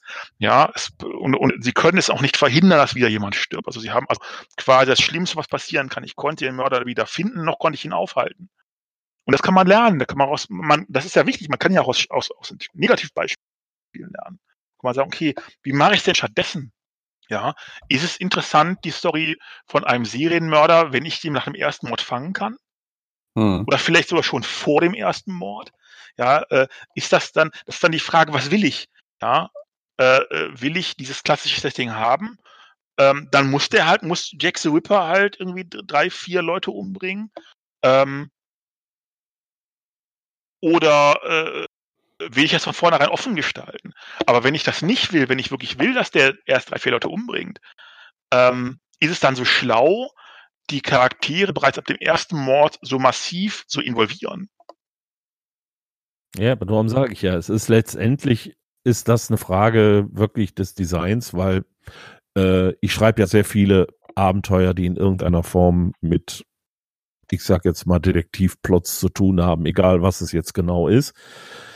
Und äh, ich versuche immer dann das so zu machen, dass die Charaktere eben die Chance haben, ähm, jederzeit Informationen zu finden, dass sie, selbst wenn sie, wenn ich sage, ihr dürft den Fall noch nicht lösen, weil ich habe noch eine coole Szene, die sollte er erst erleben, aber trotzdem will ich sie nicht frustrieren. Sie ja, ist ja so. Wie gesagt, ja. Ja. Aber dann mach, dann gehe ich eben vor und sage, pass mal auf.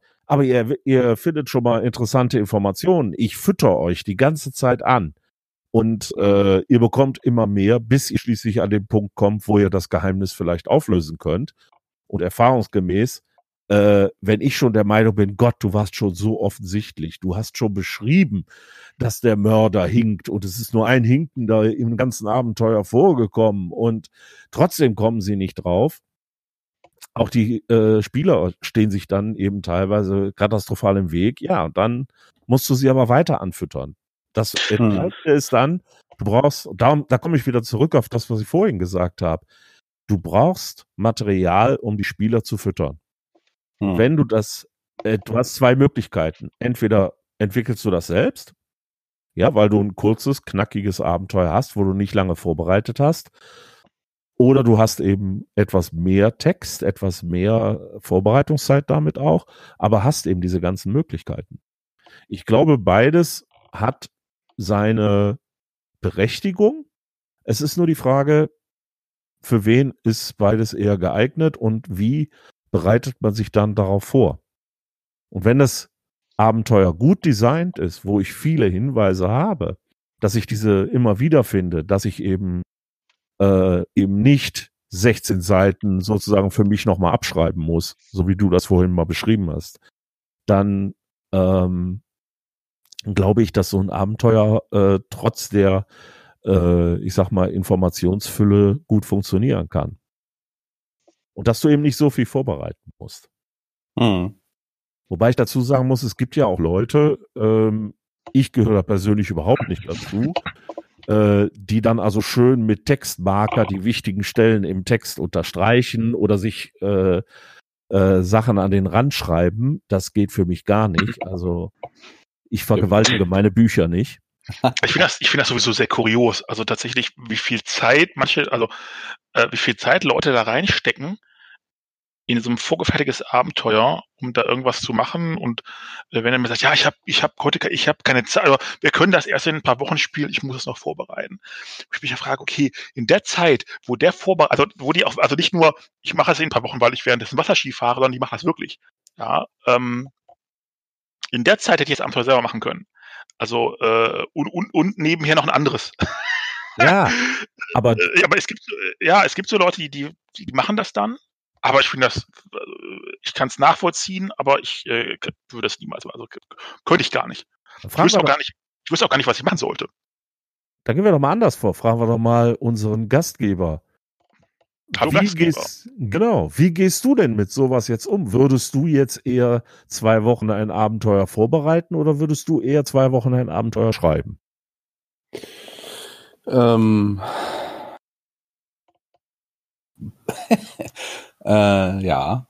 Immer diese vielen Also Fragen. grundsätzlich bis jetzt habe ich so gemacht, dass ich einen äh, vorbereitet habe. Also ich lese es, also ich lese es mir einmal komplett durch. So.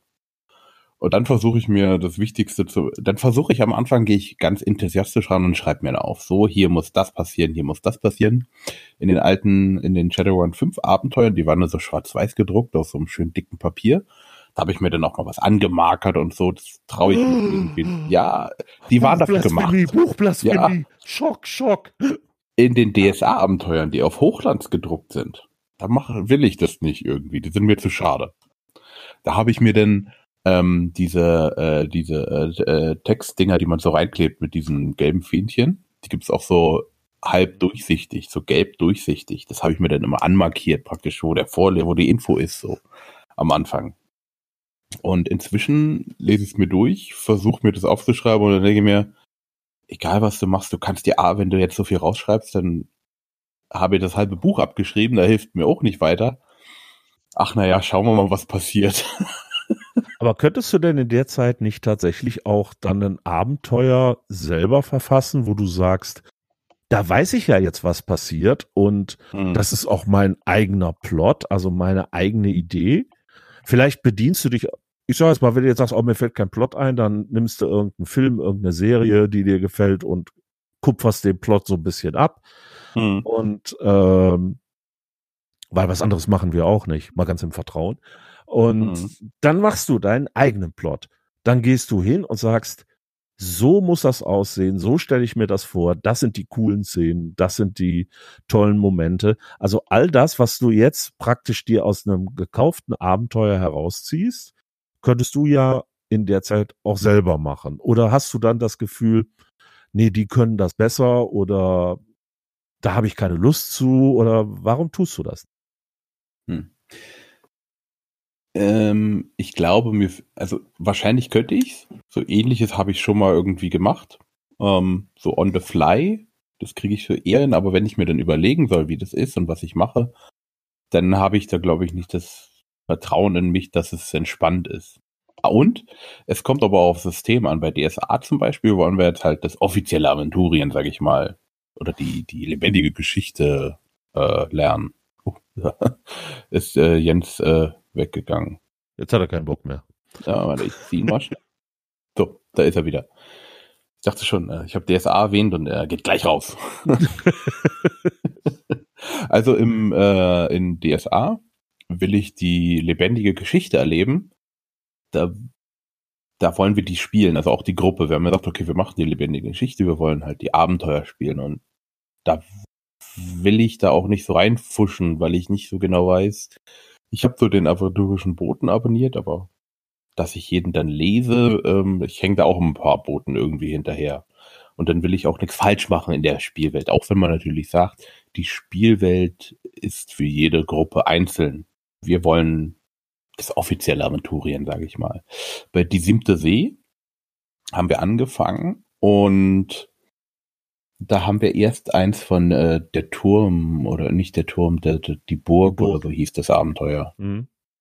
Ähm, das haben wir gespielt und dann habe ich dann angefangen, daraus dann nachzuentwickeln, mehr oder weniger einen Anfang, ich sag mal jetzt Kampagne in Anführungsstrichen. Ich habe so eine grobe Ahnung, habe mir es aber nicht getraut.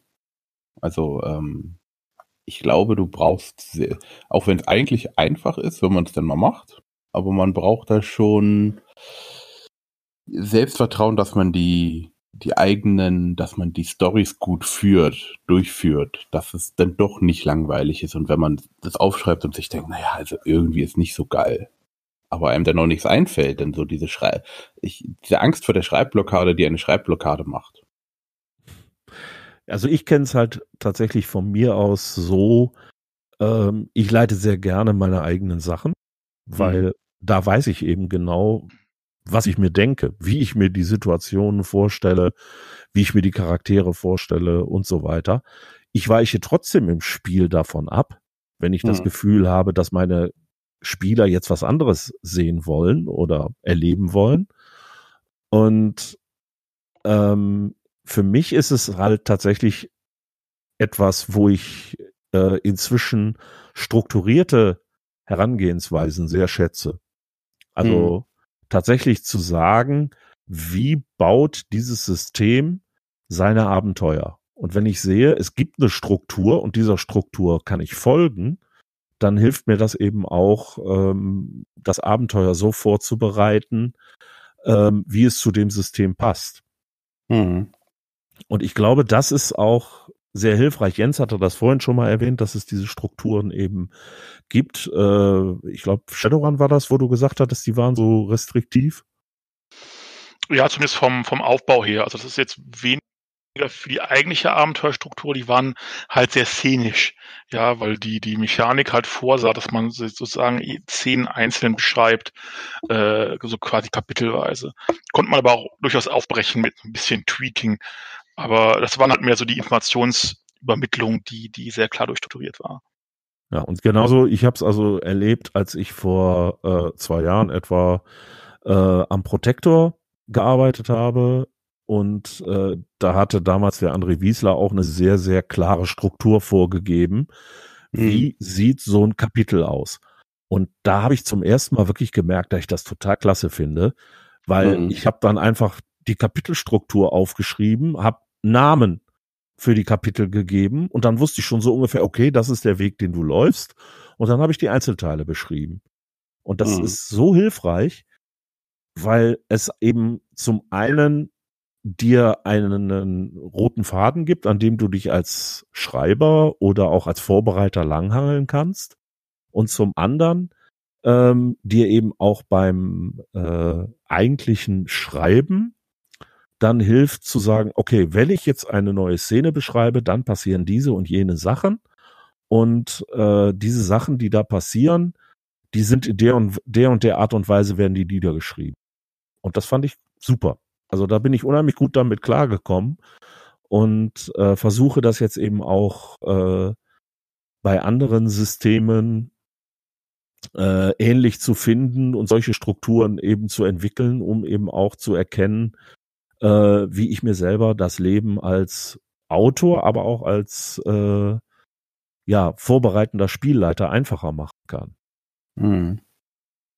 Ist es nicht ist es nicht schwieriger, das Abenteuer komplett zu schreiben, als ein bestehendes zu lesen und sich daran lang zu hangeln?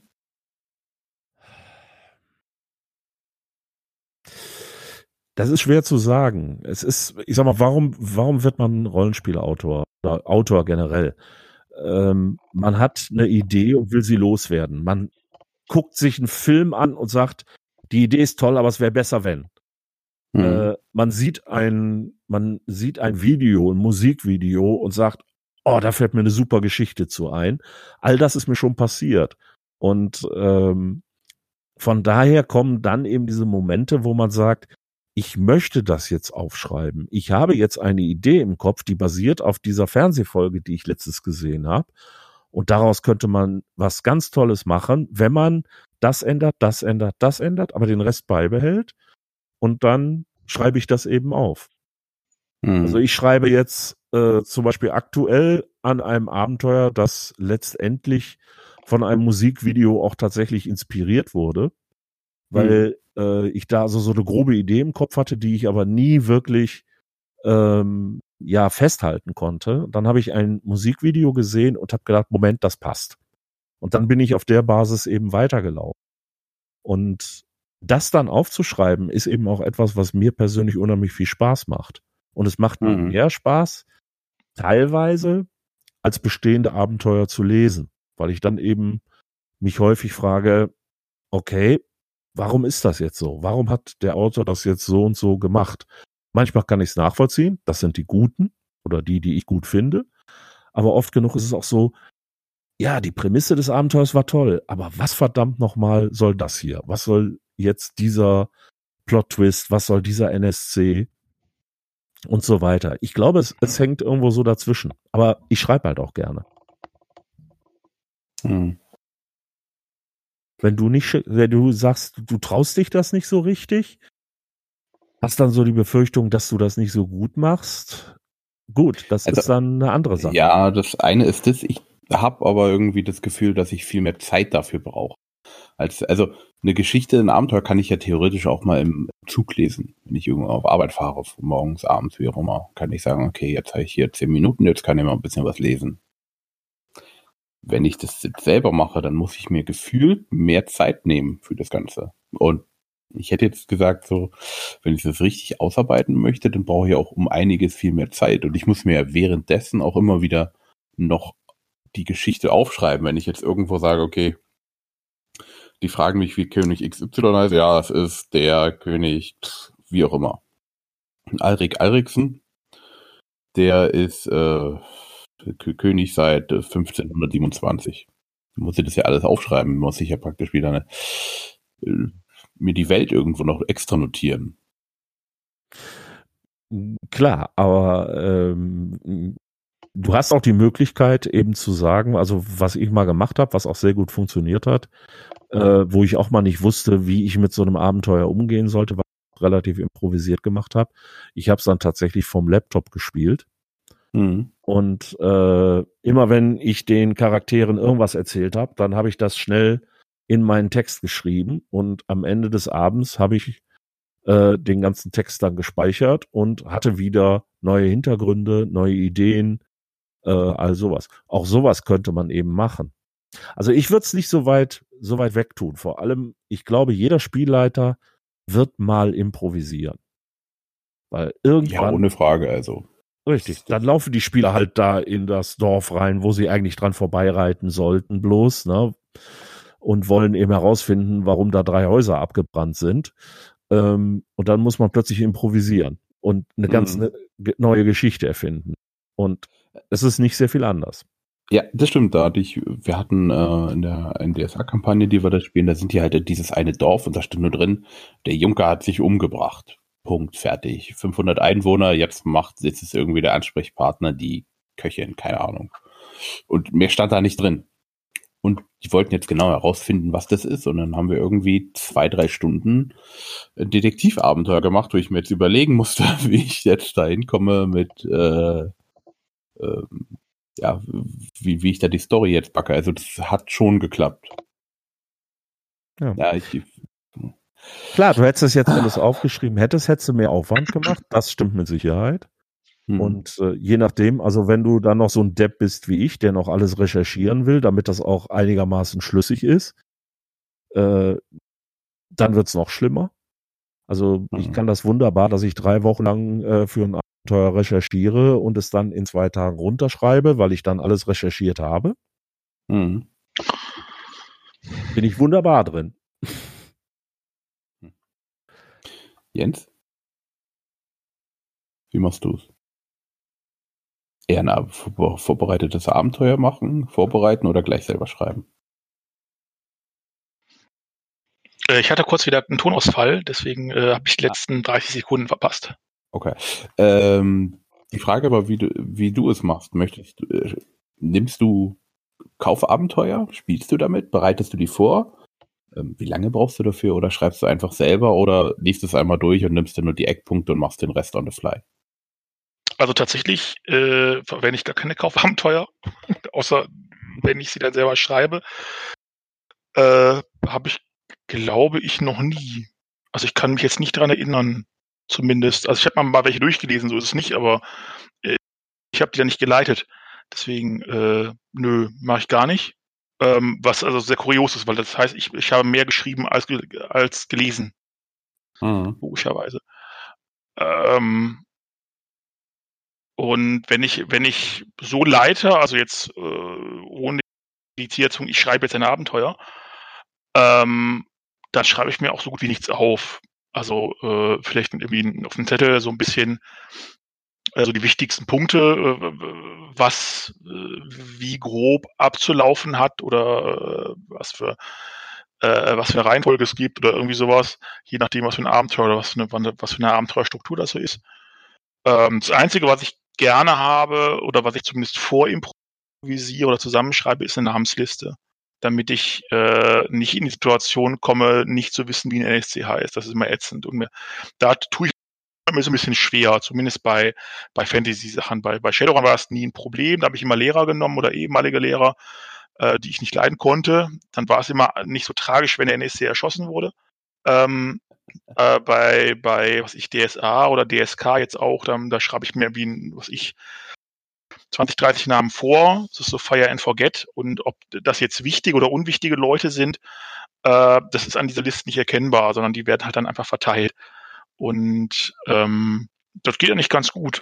Also ich habe damit bisher nicht so die Probleme gehabt. Man braucht halt so ein bisschen Mußezeit, und wenn es eine Autofahrt ist oder irgendwie sowas, wo man sich dann irgendwas überlegt. Also wie, was, was möchte man denn, was möchte man denn leiten? Da ist es dann schön, wenn es ein Hintergrundbuch gibt oder sowas, wo man ein paar Sachen rausziehen kann und dann die, die ganzen Details, die fülle ich halt dann einfach vor Ort auf. Hm. Hm. Macht ihr, ähm, benutzt ihr noch Hilfsmittel, so Wall 20 oder jetzt Neujabs oder irgend ähnliches? Oder einfach nur Word? Ja, zum Schreiben nur Word tatsächlich oder oder kann auch Open Office oder was auch immer es da noch hm. für, für andere Produkte gibt. Ein Schreibtool, sage ich mal. Äh, zum Leiten brauche ich einen, einen, Zettel, einen Stift und äh, ein paar Würfel. That's it. Also ich bin da kein großer Freund. Also es gibt da ja lustige äh, so Mindmaps und was da alles gibt. Das kann man gerne machen, ähm, aber ich brauche es nicht. Also habe ich nie, nie benötigt. Hm. Also fürs eigentliche Schreiben nutze ich tatsächlich auch äh, Word, wobei ich also mir so eine gewisse Arbeitsweise eben angeeignet habe. Ich habe zum Beispiel immer ein Recherche-File, wenn ich an irgendwas arbeite. Das heißt also ein Word-Dokument. Da sind dann haufenweise äh, Links drin auf irgendwelche Sachen, die ich mir angeguckt habe, wo ich der Meinung bin, dass die passen. Und äh, Ideen, die mir, die ich selber hatte oder die mir irgendjemand geliefert hat. Und äh, der, wenn das dann fertig ist, ähm, drucke ich mir das aus und spiele normalerweise tatsächlich immer auch vom Papier, weil dann kann ich eben auch wirklich während des Leitens nochmal da drauf schmieren. Äh, was übrigens auch der Grund ist, dass ich Abenteuer sehr gerne als PDF habe. Also Kaufabenteuer. Mhm. Ich spiele sie nämlich durchaus manchmal, ähm, weil dann kann ich mir eins ausdrucken und dann kann ich da drin rumsauen, wie ich will.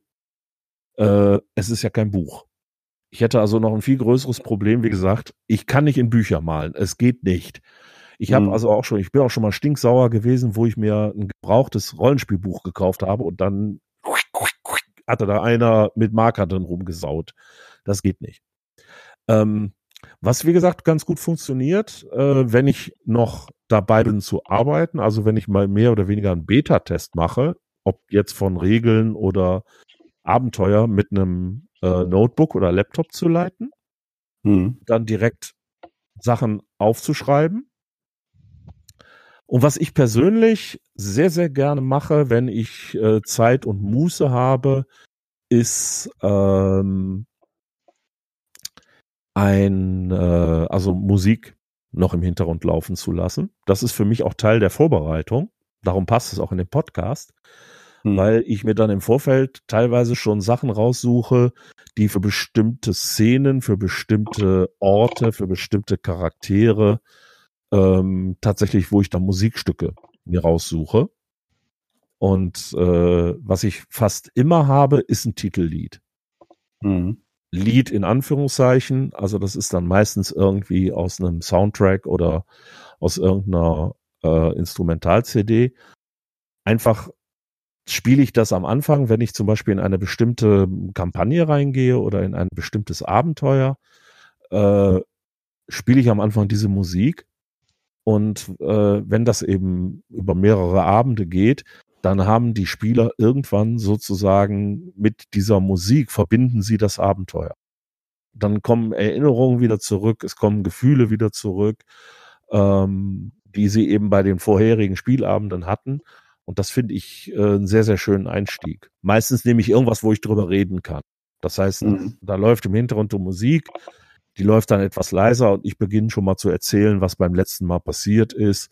Und wenn die Musik dann so langsam ausklingt, äh, dann beginnt das eigentliche Spiel. Mhm. Das ist eben eine Sache, die ich persönlich noch sehr, sehr gerne mache. Manchmal sogar, also wenn ich richtig, wenn ich richtig scharf drauf bin, äh, dann mache ich auch mal Geräusche.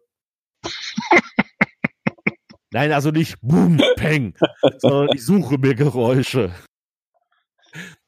Also ich habe zum Beispiel mal, äh, das ist zum Beispiel eine Sache, die fand ich mal unheimlich gut. Äh, in einem Abenteuer gab es einen Brand. Dann habe ich äh, auf dem äh, iPod, den ich habe, habe ich also zuerst so ein Feuergeräusch gehabt und danach ist praktisch äh, ein Benzintank in die Luft gegangen, hat das Ganze, es war so ein Nachtclub, hat den ganzen Nachtclub zerrissen.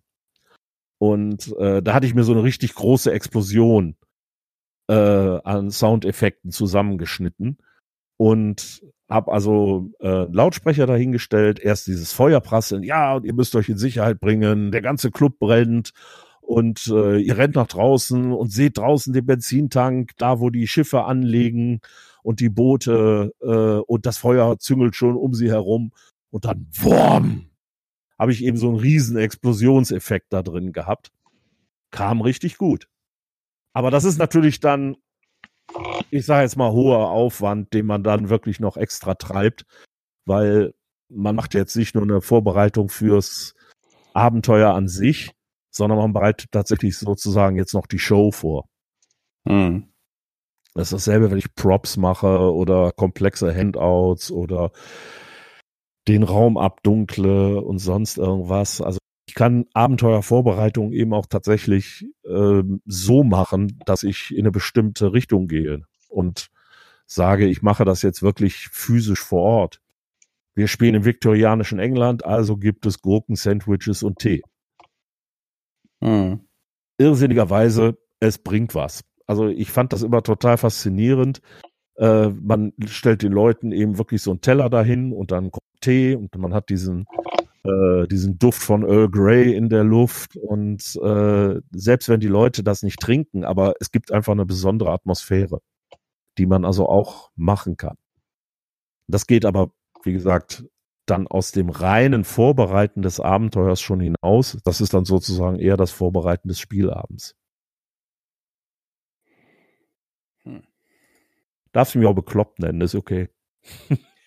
ich fürchte, ähm, es ist halt, man muss, man muss ja auch einen gewissen Standard halten. Kannst du denn jeweils wieder runterkommen? Klar. Ist ja auch die, die Erwartungshaltung der Spieler, wenn man jetzt so ähm, gewisse Rollenspielrunden auf YouTube oder so schaut, wo die, wo die Meister da ewig viel Aufwand mal machen mit immer die passenden Hintergrundgeräusche. Ähm, du gehst raus und plötzlich macht das Hintergrundgeräusch ist jetzt nicht mehr die Taverne, sondern draußen die Nacht und du hörst irgendwie äh, in der Ferne jemanden husten oder du hörst wie er halt so ähm, die, die, die Hände einander reibt, weil es kalt ist oder so. Das ist halt also ein Riesenaufwand, den man da treiben kann. So groß, also ich sag mal so, wenn man es wirklich machen will, so groß ist der gar nicht. Man kriegt diese Sachen ja zu kaufen. Ja, es gibt dann so zehnminütige Loops, die kann man kaufen, die kosten äh, einen Euro oder irgendwie sowas. Und äh, ja, dann steht da eben äh, Großstadt, Rotlichtbezirk bei Nacht. So, mhm. dann habe ich zehn Minuten lang und wenn sie dann durch Whitechapel laufen auf der Jagd nach Jack the Ripper, höre ich irgendwo aus der Entfernung so ein klimperndes Piano, lachende Leute, Schritte, Pferdegetrappel. Das ist alles fertig. Und äh, wenn ich einen gewissen, ich muss einen gewissen Fundus einmal haben, aber dann kann ich den auch einsetzen. Nur wenn ich mhm. da mal keine Lust drauf habe, spiele ich auch äh, ganz normal, spiele ich einfach am Tisch und es passt natürlich auch nicht zu allem. Also wenn ich jetzt gerade dabei bin, heute gibt's auf die Fresse. Wir spielen heute, keine Ahnung, Hexen. Hm. Äh, bei Hexen brauche ich das nicht so sehr, weil da geht's dann tatsächlich in eine etwas andere Richtung. Da gibt's eher Action. Und ähm, Wenn die Action eben einmal sozusagen da ist, wenn die Action tobt, äh, dann brauche ich keine Musik, weil die stört dann sowieso nur. Also ich mache das dann wirklich für die Szenen, ähm, bereite ich sowas vor, die, ja, ich sage jetzt auch wirklich eine Atmosphäre transportieren. Bei den hm. anderen ist das unnötig. Darum mache ich es zum Beispiel auch nicht, wenn ich Beronomicon oder so leite, weil ähm, da möchte ich ja eigentlich von vorne bis hinten eigentlich immer haben, dass die Leute was tun, dass sie rumlaufen, dass sie Unsinn machen. Und äh, da passt das auch nicht so zu. Da mache ich also grundsätzlich alles ohne Musik, aber zum Beispiel Cthulhu äh, mache ich immer sehr, sehr viel. Hm. Aber wie gesagt, man, es ist auch eine Frage, ob man da Spaß dran hat und ähm, wie bei so vielen Sachen, ob einem das liegt. Also wenn einem das nicht liegt, da sozusagen äh, über Musik hinweg äh, den Märchenonkel zu machen, dann sollte man es lassen. Und dann sollte man für sich wirklich auch einfach darauf beschränken, die normale Szene zu spielen und zu sagen, hier, äh, das ist das, was ihr erfahrt und jetzt geht's um die Ecke und da trefft ihr jetzt auf Jack the Ripper und jagt ihn. So. Mhm. Und dann, das ist eine andere Art, das Ganze zu spielen. Und äh, ich weiß, dass einige Leute ähm, meine Art mögen. Ich weiß aber auch, dass es Leute gibt, die meine Art zu leiten dann eben eher ein bisschen nervig finden, dass ich da eben mit Musik und Stimmung und was weiß ich alles arbeite. Hm. Okay. Leitest du lieber oder spielst du lieber? Da ich tendenziell ein ziemlich blöder Spieler bin, leite ich lieber. also, also um ich bin so von dem einen Spielleiter abzuhalten, leitest du lieber selber. Äh, ja, nicht ganz, aber ich bin so als Spieler, also einmal bin ich ein grausamer Würfel äh, und zum anderen ähm, ich bin so der Typ, der eine halbe Stunde durchs Abenteuer läuft und äh, dem dann irgendein Spieler sagt, warum bist du eigentlich vorhin weggegangen, als wir den Mörder gesehen haben? Wie, wir haben den Mörder gesehen? Ja, das war doch der Typ und das war doch der, den wir gesucht haben. Echt? und dann renne ich wieder zurück. Dann hm. weiß ich es auch. Wenn ich es einmal rausgefunden habe, ist alles super. Aber ich kann wunderbar an ganz offensichtlichen Spuren und so weiter vorbeilaufen, ohne sie zu bemerken. Oder stell dann irgendwann die Frage, wer war eigentlich der Typ, den wir vorhin getroffen haben? Weil ich mich nicht mehr dran erinnere. Hm. Also ich leite tatsächlich sehr gerne, mir macht das Spaß. Und ähm, beim Spielen kommt es immer drauf an. Also es gibt äh, Spielleiter, unter denen spiele ich sehr gerne, ähm, weil ich die einfach kenne, weil ich weiß, dass äh, ich sag jetzt mal da einfach, dass ich es schaffen kann als Spieler wie auch als Charakter. Und äh, das finde ich immer sehr, sehr wichtig. Also ich versuche immer, egal wie es ist, auch als Spielleiter, ich möchte die Möglichkeit haben, das Abenteuer auch zu überstehen. Hm. Jens, jetzt wo du uns wieder hörst. Ja, ich bin wieder da. Leitest, yay, leitest du lieber oder spielst du lieber? Oh, ich mag beides. Ähm, das ist immer so ein bisschen situativ. Äh, aber grundsätzlich äh, finde ich an beidem gefallen. Okay. Dann brauchen wir noch einen Namen für diese Episode. Richtig Spielleiden mit D. ich weiß nicht. Leiden wir wirklich? Ja, ich glaube, es ging diesmal eher um, um Abenteuerstrukturen als ums Spielleiten, so im, im, also wenn man ganz ehrlich ist. Ja, ja es, es klingt als den Eindruck. Es ist so, so ein, es geht, es geht ineinander über. Ja, ist so ein bisschen der Schnitt, die, die, die Schnittlinie, ne? So, äh, was brauche ich als Spielleiter, worauf muss ich als Autor achten? Äh, so, dann sind wir natürlich ein bisschen rummeandert, aber das machen wir ja immer. Leider. Ja. ja, ich, ich glaube aber, so, so ein bisschen ist das auch eine Sache, die einem immer wieder begegnet wenn du Spiel leitest, musst du plötzlich selber was erfinden, du musst dich in den Abenteuern zurechtfinden. Äh, wenn du schreibst, musst du versuchen, das zu antizipieren, musst du versuchen, das irgendwie äh, vorzubereiten, dass der Spielleiter eben nicht so viel rumsucht, klappt sowieso nicht, aber versuchen kann man's. Mhm. Ich glaube schon, dass die Themen, also Strukturen von Abenteuern und wie man es aufbaut und wie man sich darauf vorbereitet, dann später, dass das auch schon zusammenhängt. Mhm. So wie Jens auch eben sagte, ja, äh, für ihn ist diese Struktur, die er geschildert hat, äh, wo er sagt, hier, die funktioniert auf alle Fälle, die nehme ich. Ähm, das ist eben auch etwas, ähm, wenn du das als Spielleiter erkennst, dann weißt du ja auch schon, aha, das ist so ein Abenteuer und das muss ich auf die Art und Weise spielen, wenn du eine gewisse Erfahrung hast. Mhm. Und sowas schon mal erlebt hast. Und genauso mhm. andersrum.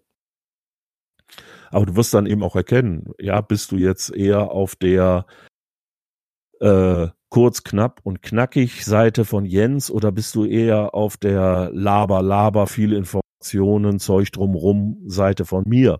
Oder bist du irgendwo dazwischen? Also ich äh, möchte darauf hinweisen, dass ich äh, 168 Seiten Abenteuer geschrieben habe. Von daher, äh, ob das immer so kurz und knackig ist, haben wir dahingestellt. das ist jetzt mal eine Frage. Kampagne. Eine Frage hätte ich noch. Wenn du ein kurzes oder ein langes Abenteuer schreibst, äh, dann ändert sich doch bei dir wahrscheinlich auch die Plotmenge, die du verbrätst. Ja, logischerweise. Also äh, ich meine, man könnte theoretisch sicherlich auch ein sehr kurzes Abenteuer auf 160 Seiten schreiben, äh, wenn man wirklich jedem NSC erstmal so ein kleines Liebesroman verpasst. Aber natürlich liegt es in der Natur der Sache, dass ähm, idealerweise mit Volumen auch Inhalt kommt, ja. Also die 160 Seiten eher der, das epische Abenteuer, in dem die Welt gerettet wird und äh, bei dem anderen der, der Closed Room Murder. Nö, also es muss nichts mit der Bedeutung des Abenteuers zu tun haben. Es können auch 168 Seiten sehr low-tech äh, ähm, vom, vom, vom der Bedeutung sozusagen, vom Inhalt sein. Das, auf 16 Seiten kann auch die Welt explodieren. Das ist, äh, kann man ja machen. Also das hat also damit erstmal nichts zu tun. Aber vom, ich sag mal, vom, vom, vom Maßstab her irgendwie schon, glaube ich, ne? Also, dass du eben in der einen Geschichte, da geht's eben kurz knackig, 16 Seiten. Egal, ob die Welt am Ende kaputt geht oder ob du äh, eine Prinzessin rettest. Und bei dem anderen wirst du schon einen ausgebreiteteren, epischeren, ja, nicht unbedingt epischer, also. Es ist ein voluminöserer genau. Plot. Oder ja, ein elaborierter. Genau, mit Nebenhandlungen, mit, mit interessanten NSCs, die mal so durchs Bild springen, mit, mit weiten Bögen und Klammern, die Abenteuer verbinden oder die, die irgendwann später nochmal relevant werden oder sowas. Ja, ist klar, wenn, wenn man sich gönnen kann, kann man es ja auch verwenden. Das macht ja auch mehr Sinn bei, bei Abenteuern, die, die über mehrere Handlungsstränge und mehrere äh, halbes Dutzend oder ein Dutzend Locations gehen und Situationen gehen, da, da kannst du halt nicht durchgehen, eine Handlung durch, durchknüppeln geradeaus. Also kann man, aber das macht halt relativ wenig Sinn. Sondern da passieren halt Dinge und dann gibt es da äh, Situationen und dann kann man eben dann Spiel dann auch mehr Möglichkeiten lassen, zu sagen, okay, wenn du links gehst, passiert das, wenn du rechts gehst, passiert das und können aber auch geradeaus gehen oder sowas. Äh, klar, das, das, äh, aber das ist ja dann, dann, das kriegst du halt auf 16 Seiten einfach nicht hin. Also das geht halt einfach nicht. Deswegen äh, ist es quasi eher nicht unbedingt ein, äh, eine, eine Konsequenz aus dem Volumen, sondern eher umgekehrt gehen halt viele Dinge nicht, weil du nur 16 Seiten hast. Mhm. Was ich auf jeden Fall sagen kann, ist an die, die leiten, ähm, die Spieler kriegen nicht mit, was geplant ist. Nein, ja, also, das bekommen sie nicht. Wenn du jetzt sagst, du gibst ihnen drei Möglichkeiten vor, aber egal, wo sie langgehen, das ist immer das gleiche Ergebnis. Nur einmal kommen sie von links, einmal von rechts, einmal von oben. Ah, das kann auch interessant sein. Also das, das, kann durchaus relevant sein. Sie kommen zwar an den gleichen Ort, aber äh, von oben können sie sich halt abseilen, so, so Mission mhm. Impossible mäßig. Von links ist halt eher durchprügeln und von rechts kann man da, was ich, andere Dinge machen. Also das kann ja durchaus eine Relevanz haben.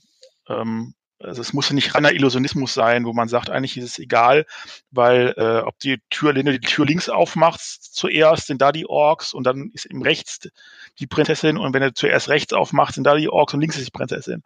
Ja, das ist ja nicht der Sinn der Sache, aber äh, ja, ähm, das ist halt immer so ein bisschen äh, was, was ist nötig äh, und, und wie sehr will ich eigentlich meine Handlung durchprügeln. Ich meine, das ist ja nicht mein Job mhm. als Autor. Äh, wenn ich der Meinung wäre, äh, meine Handlung ist wichtiger als das, was die Spieler machen, oder eigentlich sind die Spieler eher so, die, oder die Charaktere sind also das nervige Ding, das man irgendwie beschäftigen muss, während ich meine Geschichte erzähle, dann kann ich auch einen Roman schreiben oder eine Kurzgeschichte oder sowas. Mhm. Wobei ich das also auch schon mal als ähm, ja, Stilmittel eingesetzt habe, dass ich gesagt habe, okay, ihr jagt am Ende drei Aktentaschen hinterher und es ist scheißegal, welche Aktentasche ihr als erste erwischt, die ist es nicht. Die ist was ganz harmloses. Und die zweite ist es auch nicht. Es ist auf jeden Fall die dritte. Habe ich auch schon als Stilmittel benutzt, einfach um, ich sag jetzt mal, äh, höher zu halten, äh, den, also die Spannung höher zu halten. Hm. Ähm, ich habe dann aber auch beschrieben, okay, es ist auf jeden Fall das und das drin. Und das ist dann entscheidend, äh, was weiß ich, in dem einen Fall ist das vielleicht, keine Ahnung, ein okkultes äh, Ritual, was aufgeht, was eben losgeht, wenn man die Tasche öffnet. Im nächsten Fall ist es irgendein technisches Gerät, was dieselbe Wirkung erzielt. Aber wenn ich das Ding als zweites finde, dann hat es diese Wirkung eben nicht.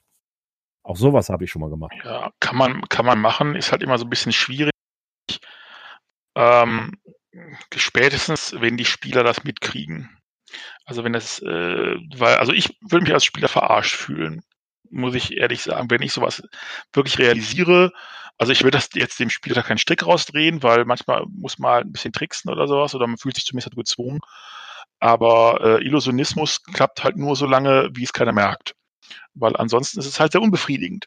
Ja, weil du eigentlich die Leistung und Entscheidung der Spieler negierst. Ja, ähm, schwierig. Ja. Also es kommt halt darauf an, was für Spieler man hat. Wenn man Spieler hat, denen ist es egal, oder die sagen, ja, ist für mich in Ordnung, hab doch die Geschichte erzählt sich cool, ist alles alles schön, es ist kein kein Vorwurf, ne? Aber äh, so allgemein, da schwieriges Thema. Hm. Ja, aber wie machst du das dann mit Würfeln? Wenn du jetzt gegen die Spieler würfeln musst? Äh, ob jetzt der Angriff klappt oder ob die, sie versuchen sich zu verstecken, haben nicht so gut gewürfelt und ob der andere jetzt. Entweder sind jetzt alle schockiert über diese Aussage oder der Ton ist wieder weg. äh. Nein, okay. ich, bin, also. ich bin bekennender alter Schummler. Okay. Wenn ich das Gefühl habe, dass es jetzt dem Plot nichts bringt, ähm, dann lasse ich da auch mal ein bisschen was ja, ich sage jetzt mal, dann hat das Monster auf einmal mehr Trefferpunkte oder mehr Rüstung oder was auch immer. Was ich nicht mache, ist tatsächlich sozusagen eine Aktion, die die Spieler wirklich geschafft haben. Ähm, dann sozusagen, ach nee, äh, ihr habt zwar jetzt äh, verborgenes Erkennen ganz toll gewürfelt, aber ihr findet doch nichts. Mhm. Ja, das mache ich nicht. Aber, äh, aber wenn ich wirklich so das Gefühl. Bitte? Würfelst du dann, um die Spannung zu erhöhen? Egal, was rauskommt? Ähm, ich mache das, ich mach das öfter, ja. Also ich lasse gerne, ich lasse gerne auch mal würfeln. Ich würfel aber auch zum Beispiel als Spieler gerne, äh, wenn ich nicht weiß, ähm, was ich jetzt tun soll. Manchmal sage ich dann, okay, das und das wäre jetzt eine blöde Idee, also würfel ich jetzt mal äh, auf Intelligenz und guck mal, wenn ich, ob ich blöd oder zu blöd bin, äh, das zu erkennen. Mhm. Und dann laufe ich auch gerne mal äh, in den Untergang. Das ist etwas, was ich persönlich auch mag. Aber wenn ich als Spielleiter unterwegs bin, versuche ich eben, ähm, ich sage jetzt mal so eine gewisse, ja, eine gewisse Spannung aufrechtzuerhalten, eine gewisse Dramatik auch drin zu haben und eben auch zu verhindern, äh, dass bei einem an sich harmlosen Würfelwurf plötzlich äh, sich einer äh, mit dem Füller ins Auge sticht und tot ist, ja. Jetzt mal ganz extrem gesagt. Ähm, also ich find's, ich find's völlig okay, was weiß ich, die äh, Charaktere springen eben jetzt über irgendeinen Abgrund und äh, du müsstest schon die 01 würfeln, um eben wirklich abzustürzen. Dann versuche ich das noch immer irgendwie zu retten, dann gebe ich immer irgendwie eine zweite Chance oder irgendwas ähm, weil ich finde es doof, wenn praktisch durch äh, Würfelpech ähm, jetzt wirklich jemand umkommt, äh, wo ich dann vielleicht gesagt habe, okay, Das sollte einfach nur jetzt um der Spannung willen, äh, was weiß ich, schafft ihr den Sprung einfach so, stolpert einer, müsst ihr jemanden retten, der halb abgerutscht ist, verliert ihr dadurch eine Aktion. Und solche Sachen, das waren die typischen Ergebnisse und jetzt würfelt einer wirklich den krassen Patzer und würde eigentlich dadurch sterben. Sowas versuche ich dann zu verhindern. Mhm.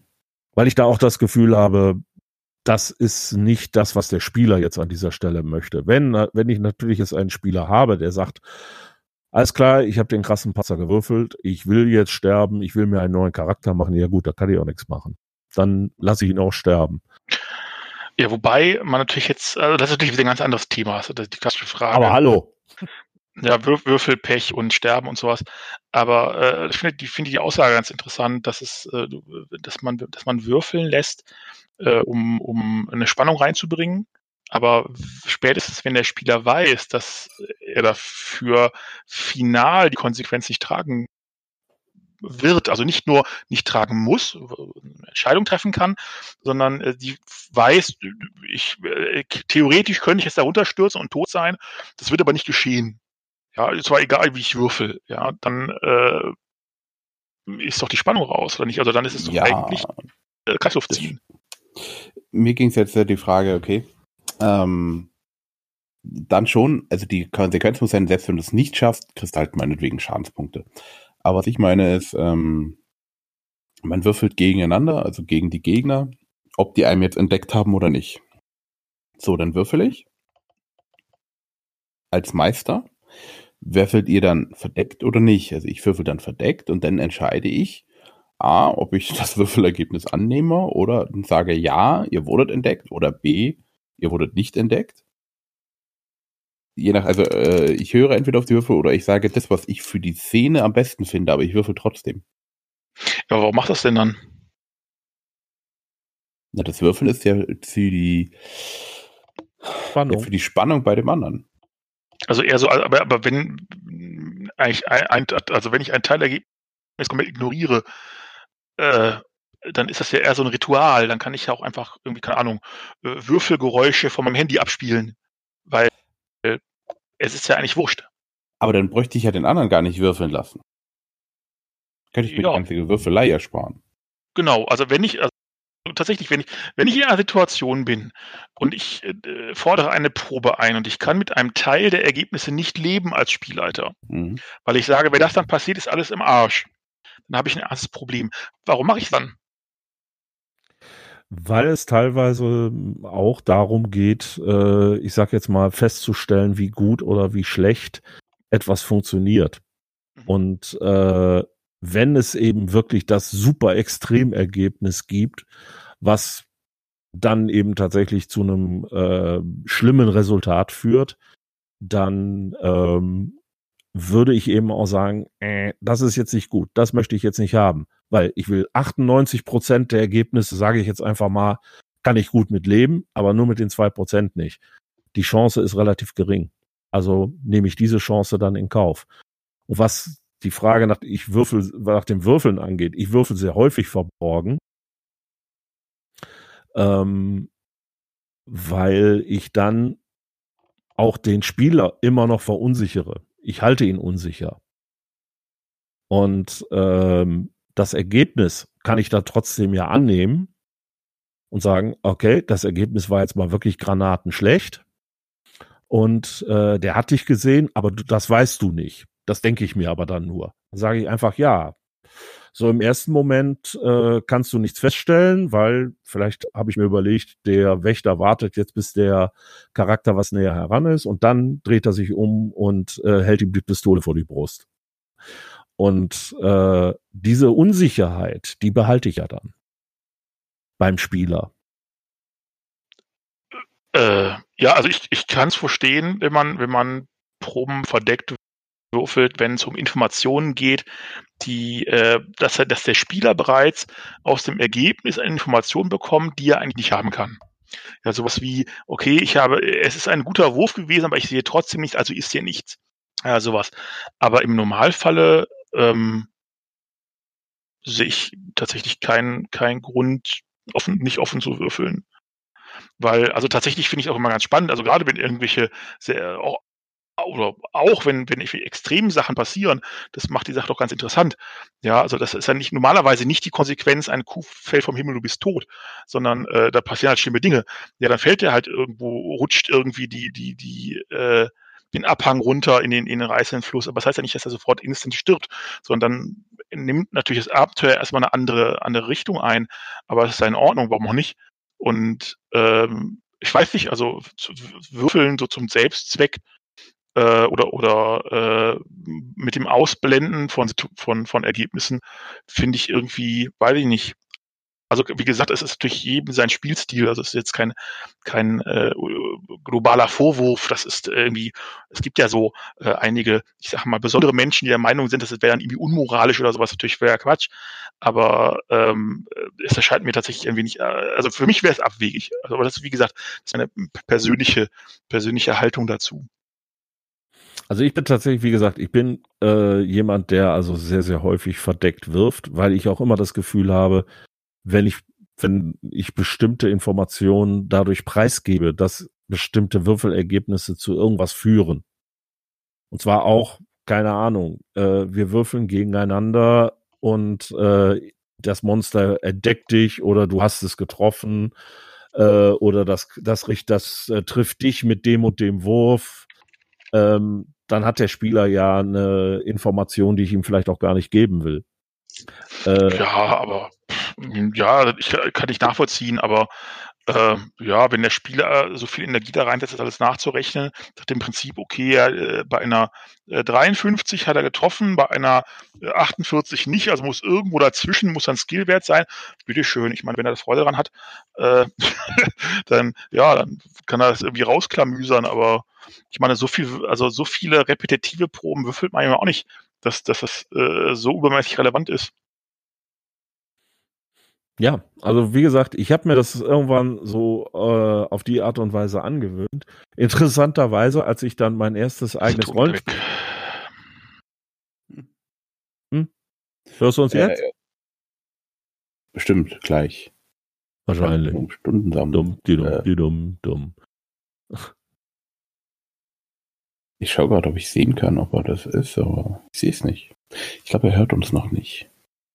Sonst würde er was sagen, vermute ich. Ja, oder er ist jetzt so nett und lässt uns ausreden.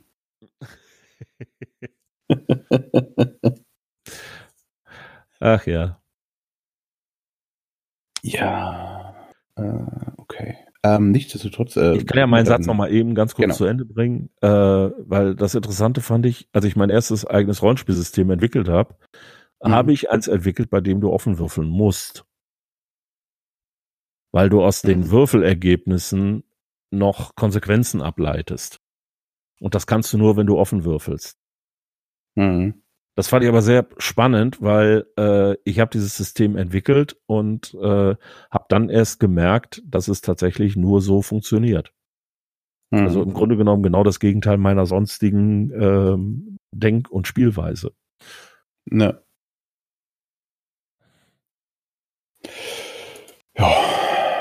Aber wir sind schon verdammt lange dran. Ja, ich wollte jetzt, äh, so langsam müssten wir auch mal zum Ende kommen. Äh, der äh, Maschinen, äh, Maschinengeist ist äh, Jens Verbindung nicht hold. Ja, ich war jetzt wieder kurz weg, aber äh, ich kann erahnen, worum es ging. ja, ähm, wir haben bestimmt doch ganz viel vergessen. Wir müssen mal überlegen, ob wir irgendwie zweiten Teil machen, aber jetzt nach über zwei Stunden, so wie es ausschaut. Ähm. Ist doch die Frage, wer sich das freiwillig bis jetzt angehört hat. Wenn ja, oder wer auch immer jetzt noch lebt, Gratulation. Äh, ja. Das äh, ist unwahrscheinlich und eine wahre Leistung. Ich habe Leute gehört, die benutzen Podcasts zum Einschlafen. Ja, dann sollten die auch hoffentlich jetzt schon eingeschlafen sein. Ja, die sind mhm. wahrscheinlich schon wieder wach geworden. Ja, oder haben ja irgendwie bizarre Albträume. ja. Von schummelnden Spielleitern. Uh, und Würfeln, die nicht geworfen werden müssen. Genau. Ergebnisse, die ignoriert werden. Hexenwerk. Hexenwerk. Also jetzt könnte man ja mal äh, noch eine Frage an die, an die Hörer machen, ähm, womit sie was gewinnen können. Wenn ihr jetzt noch zuhört, könnt ihr gewinnen ein ja. Und? Luft. Also jetzt nicht den Schnaps, sondern Berliner Luft. In einer Flasche.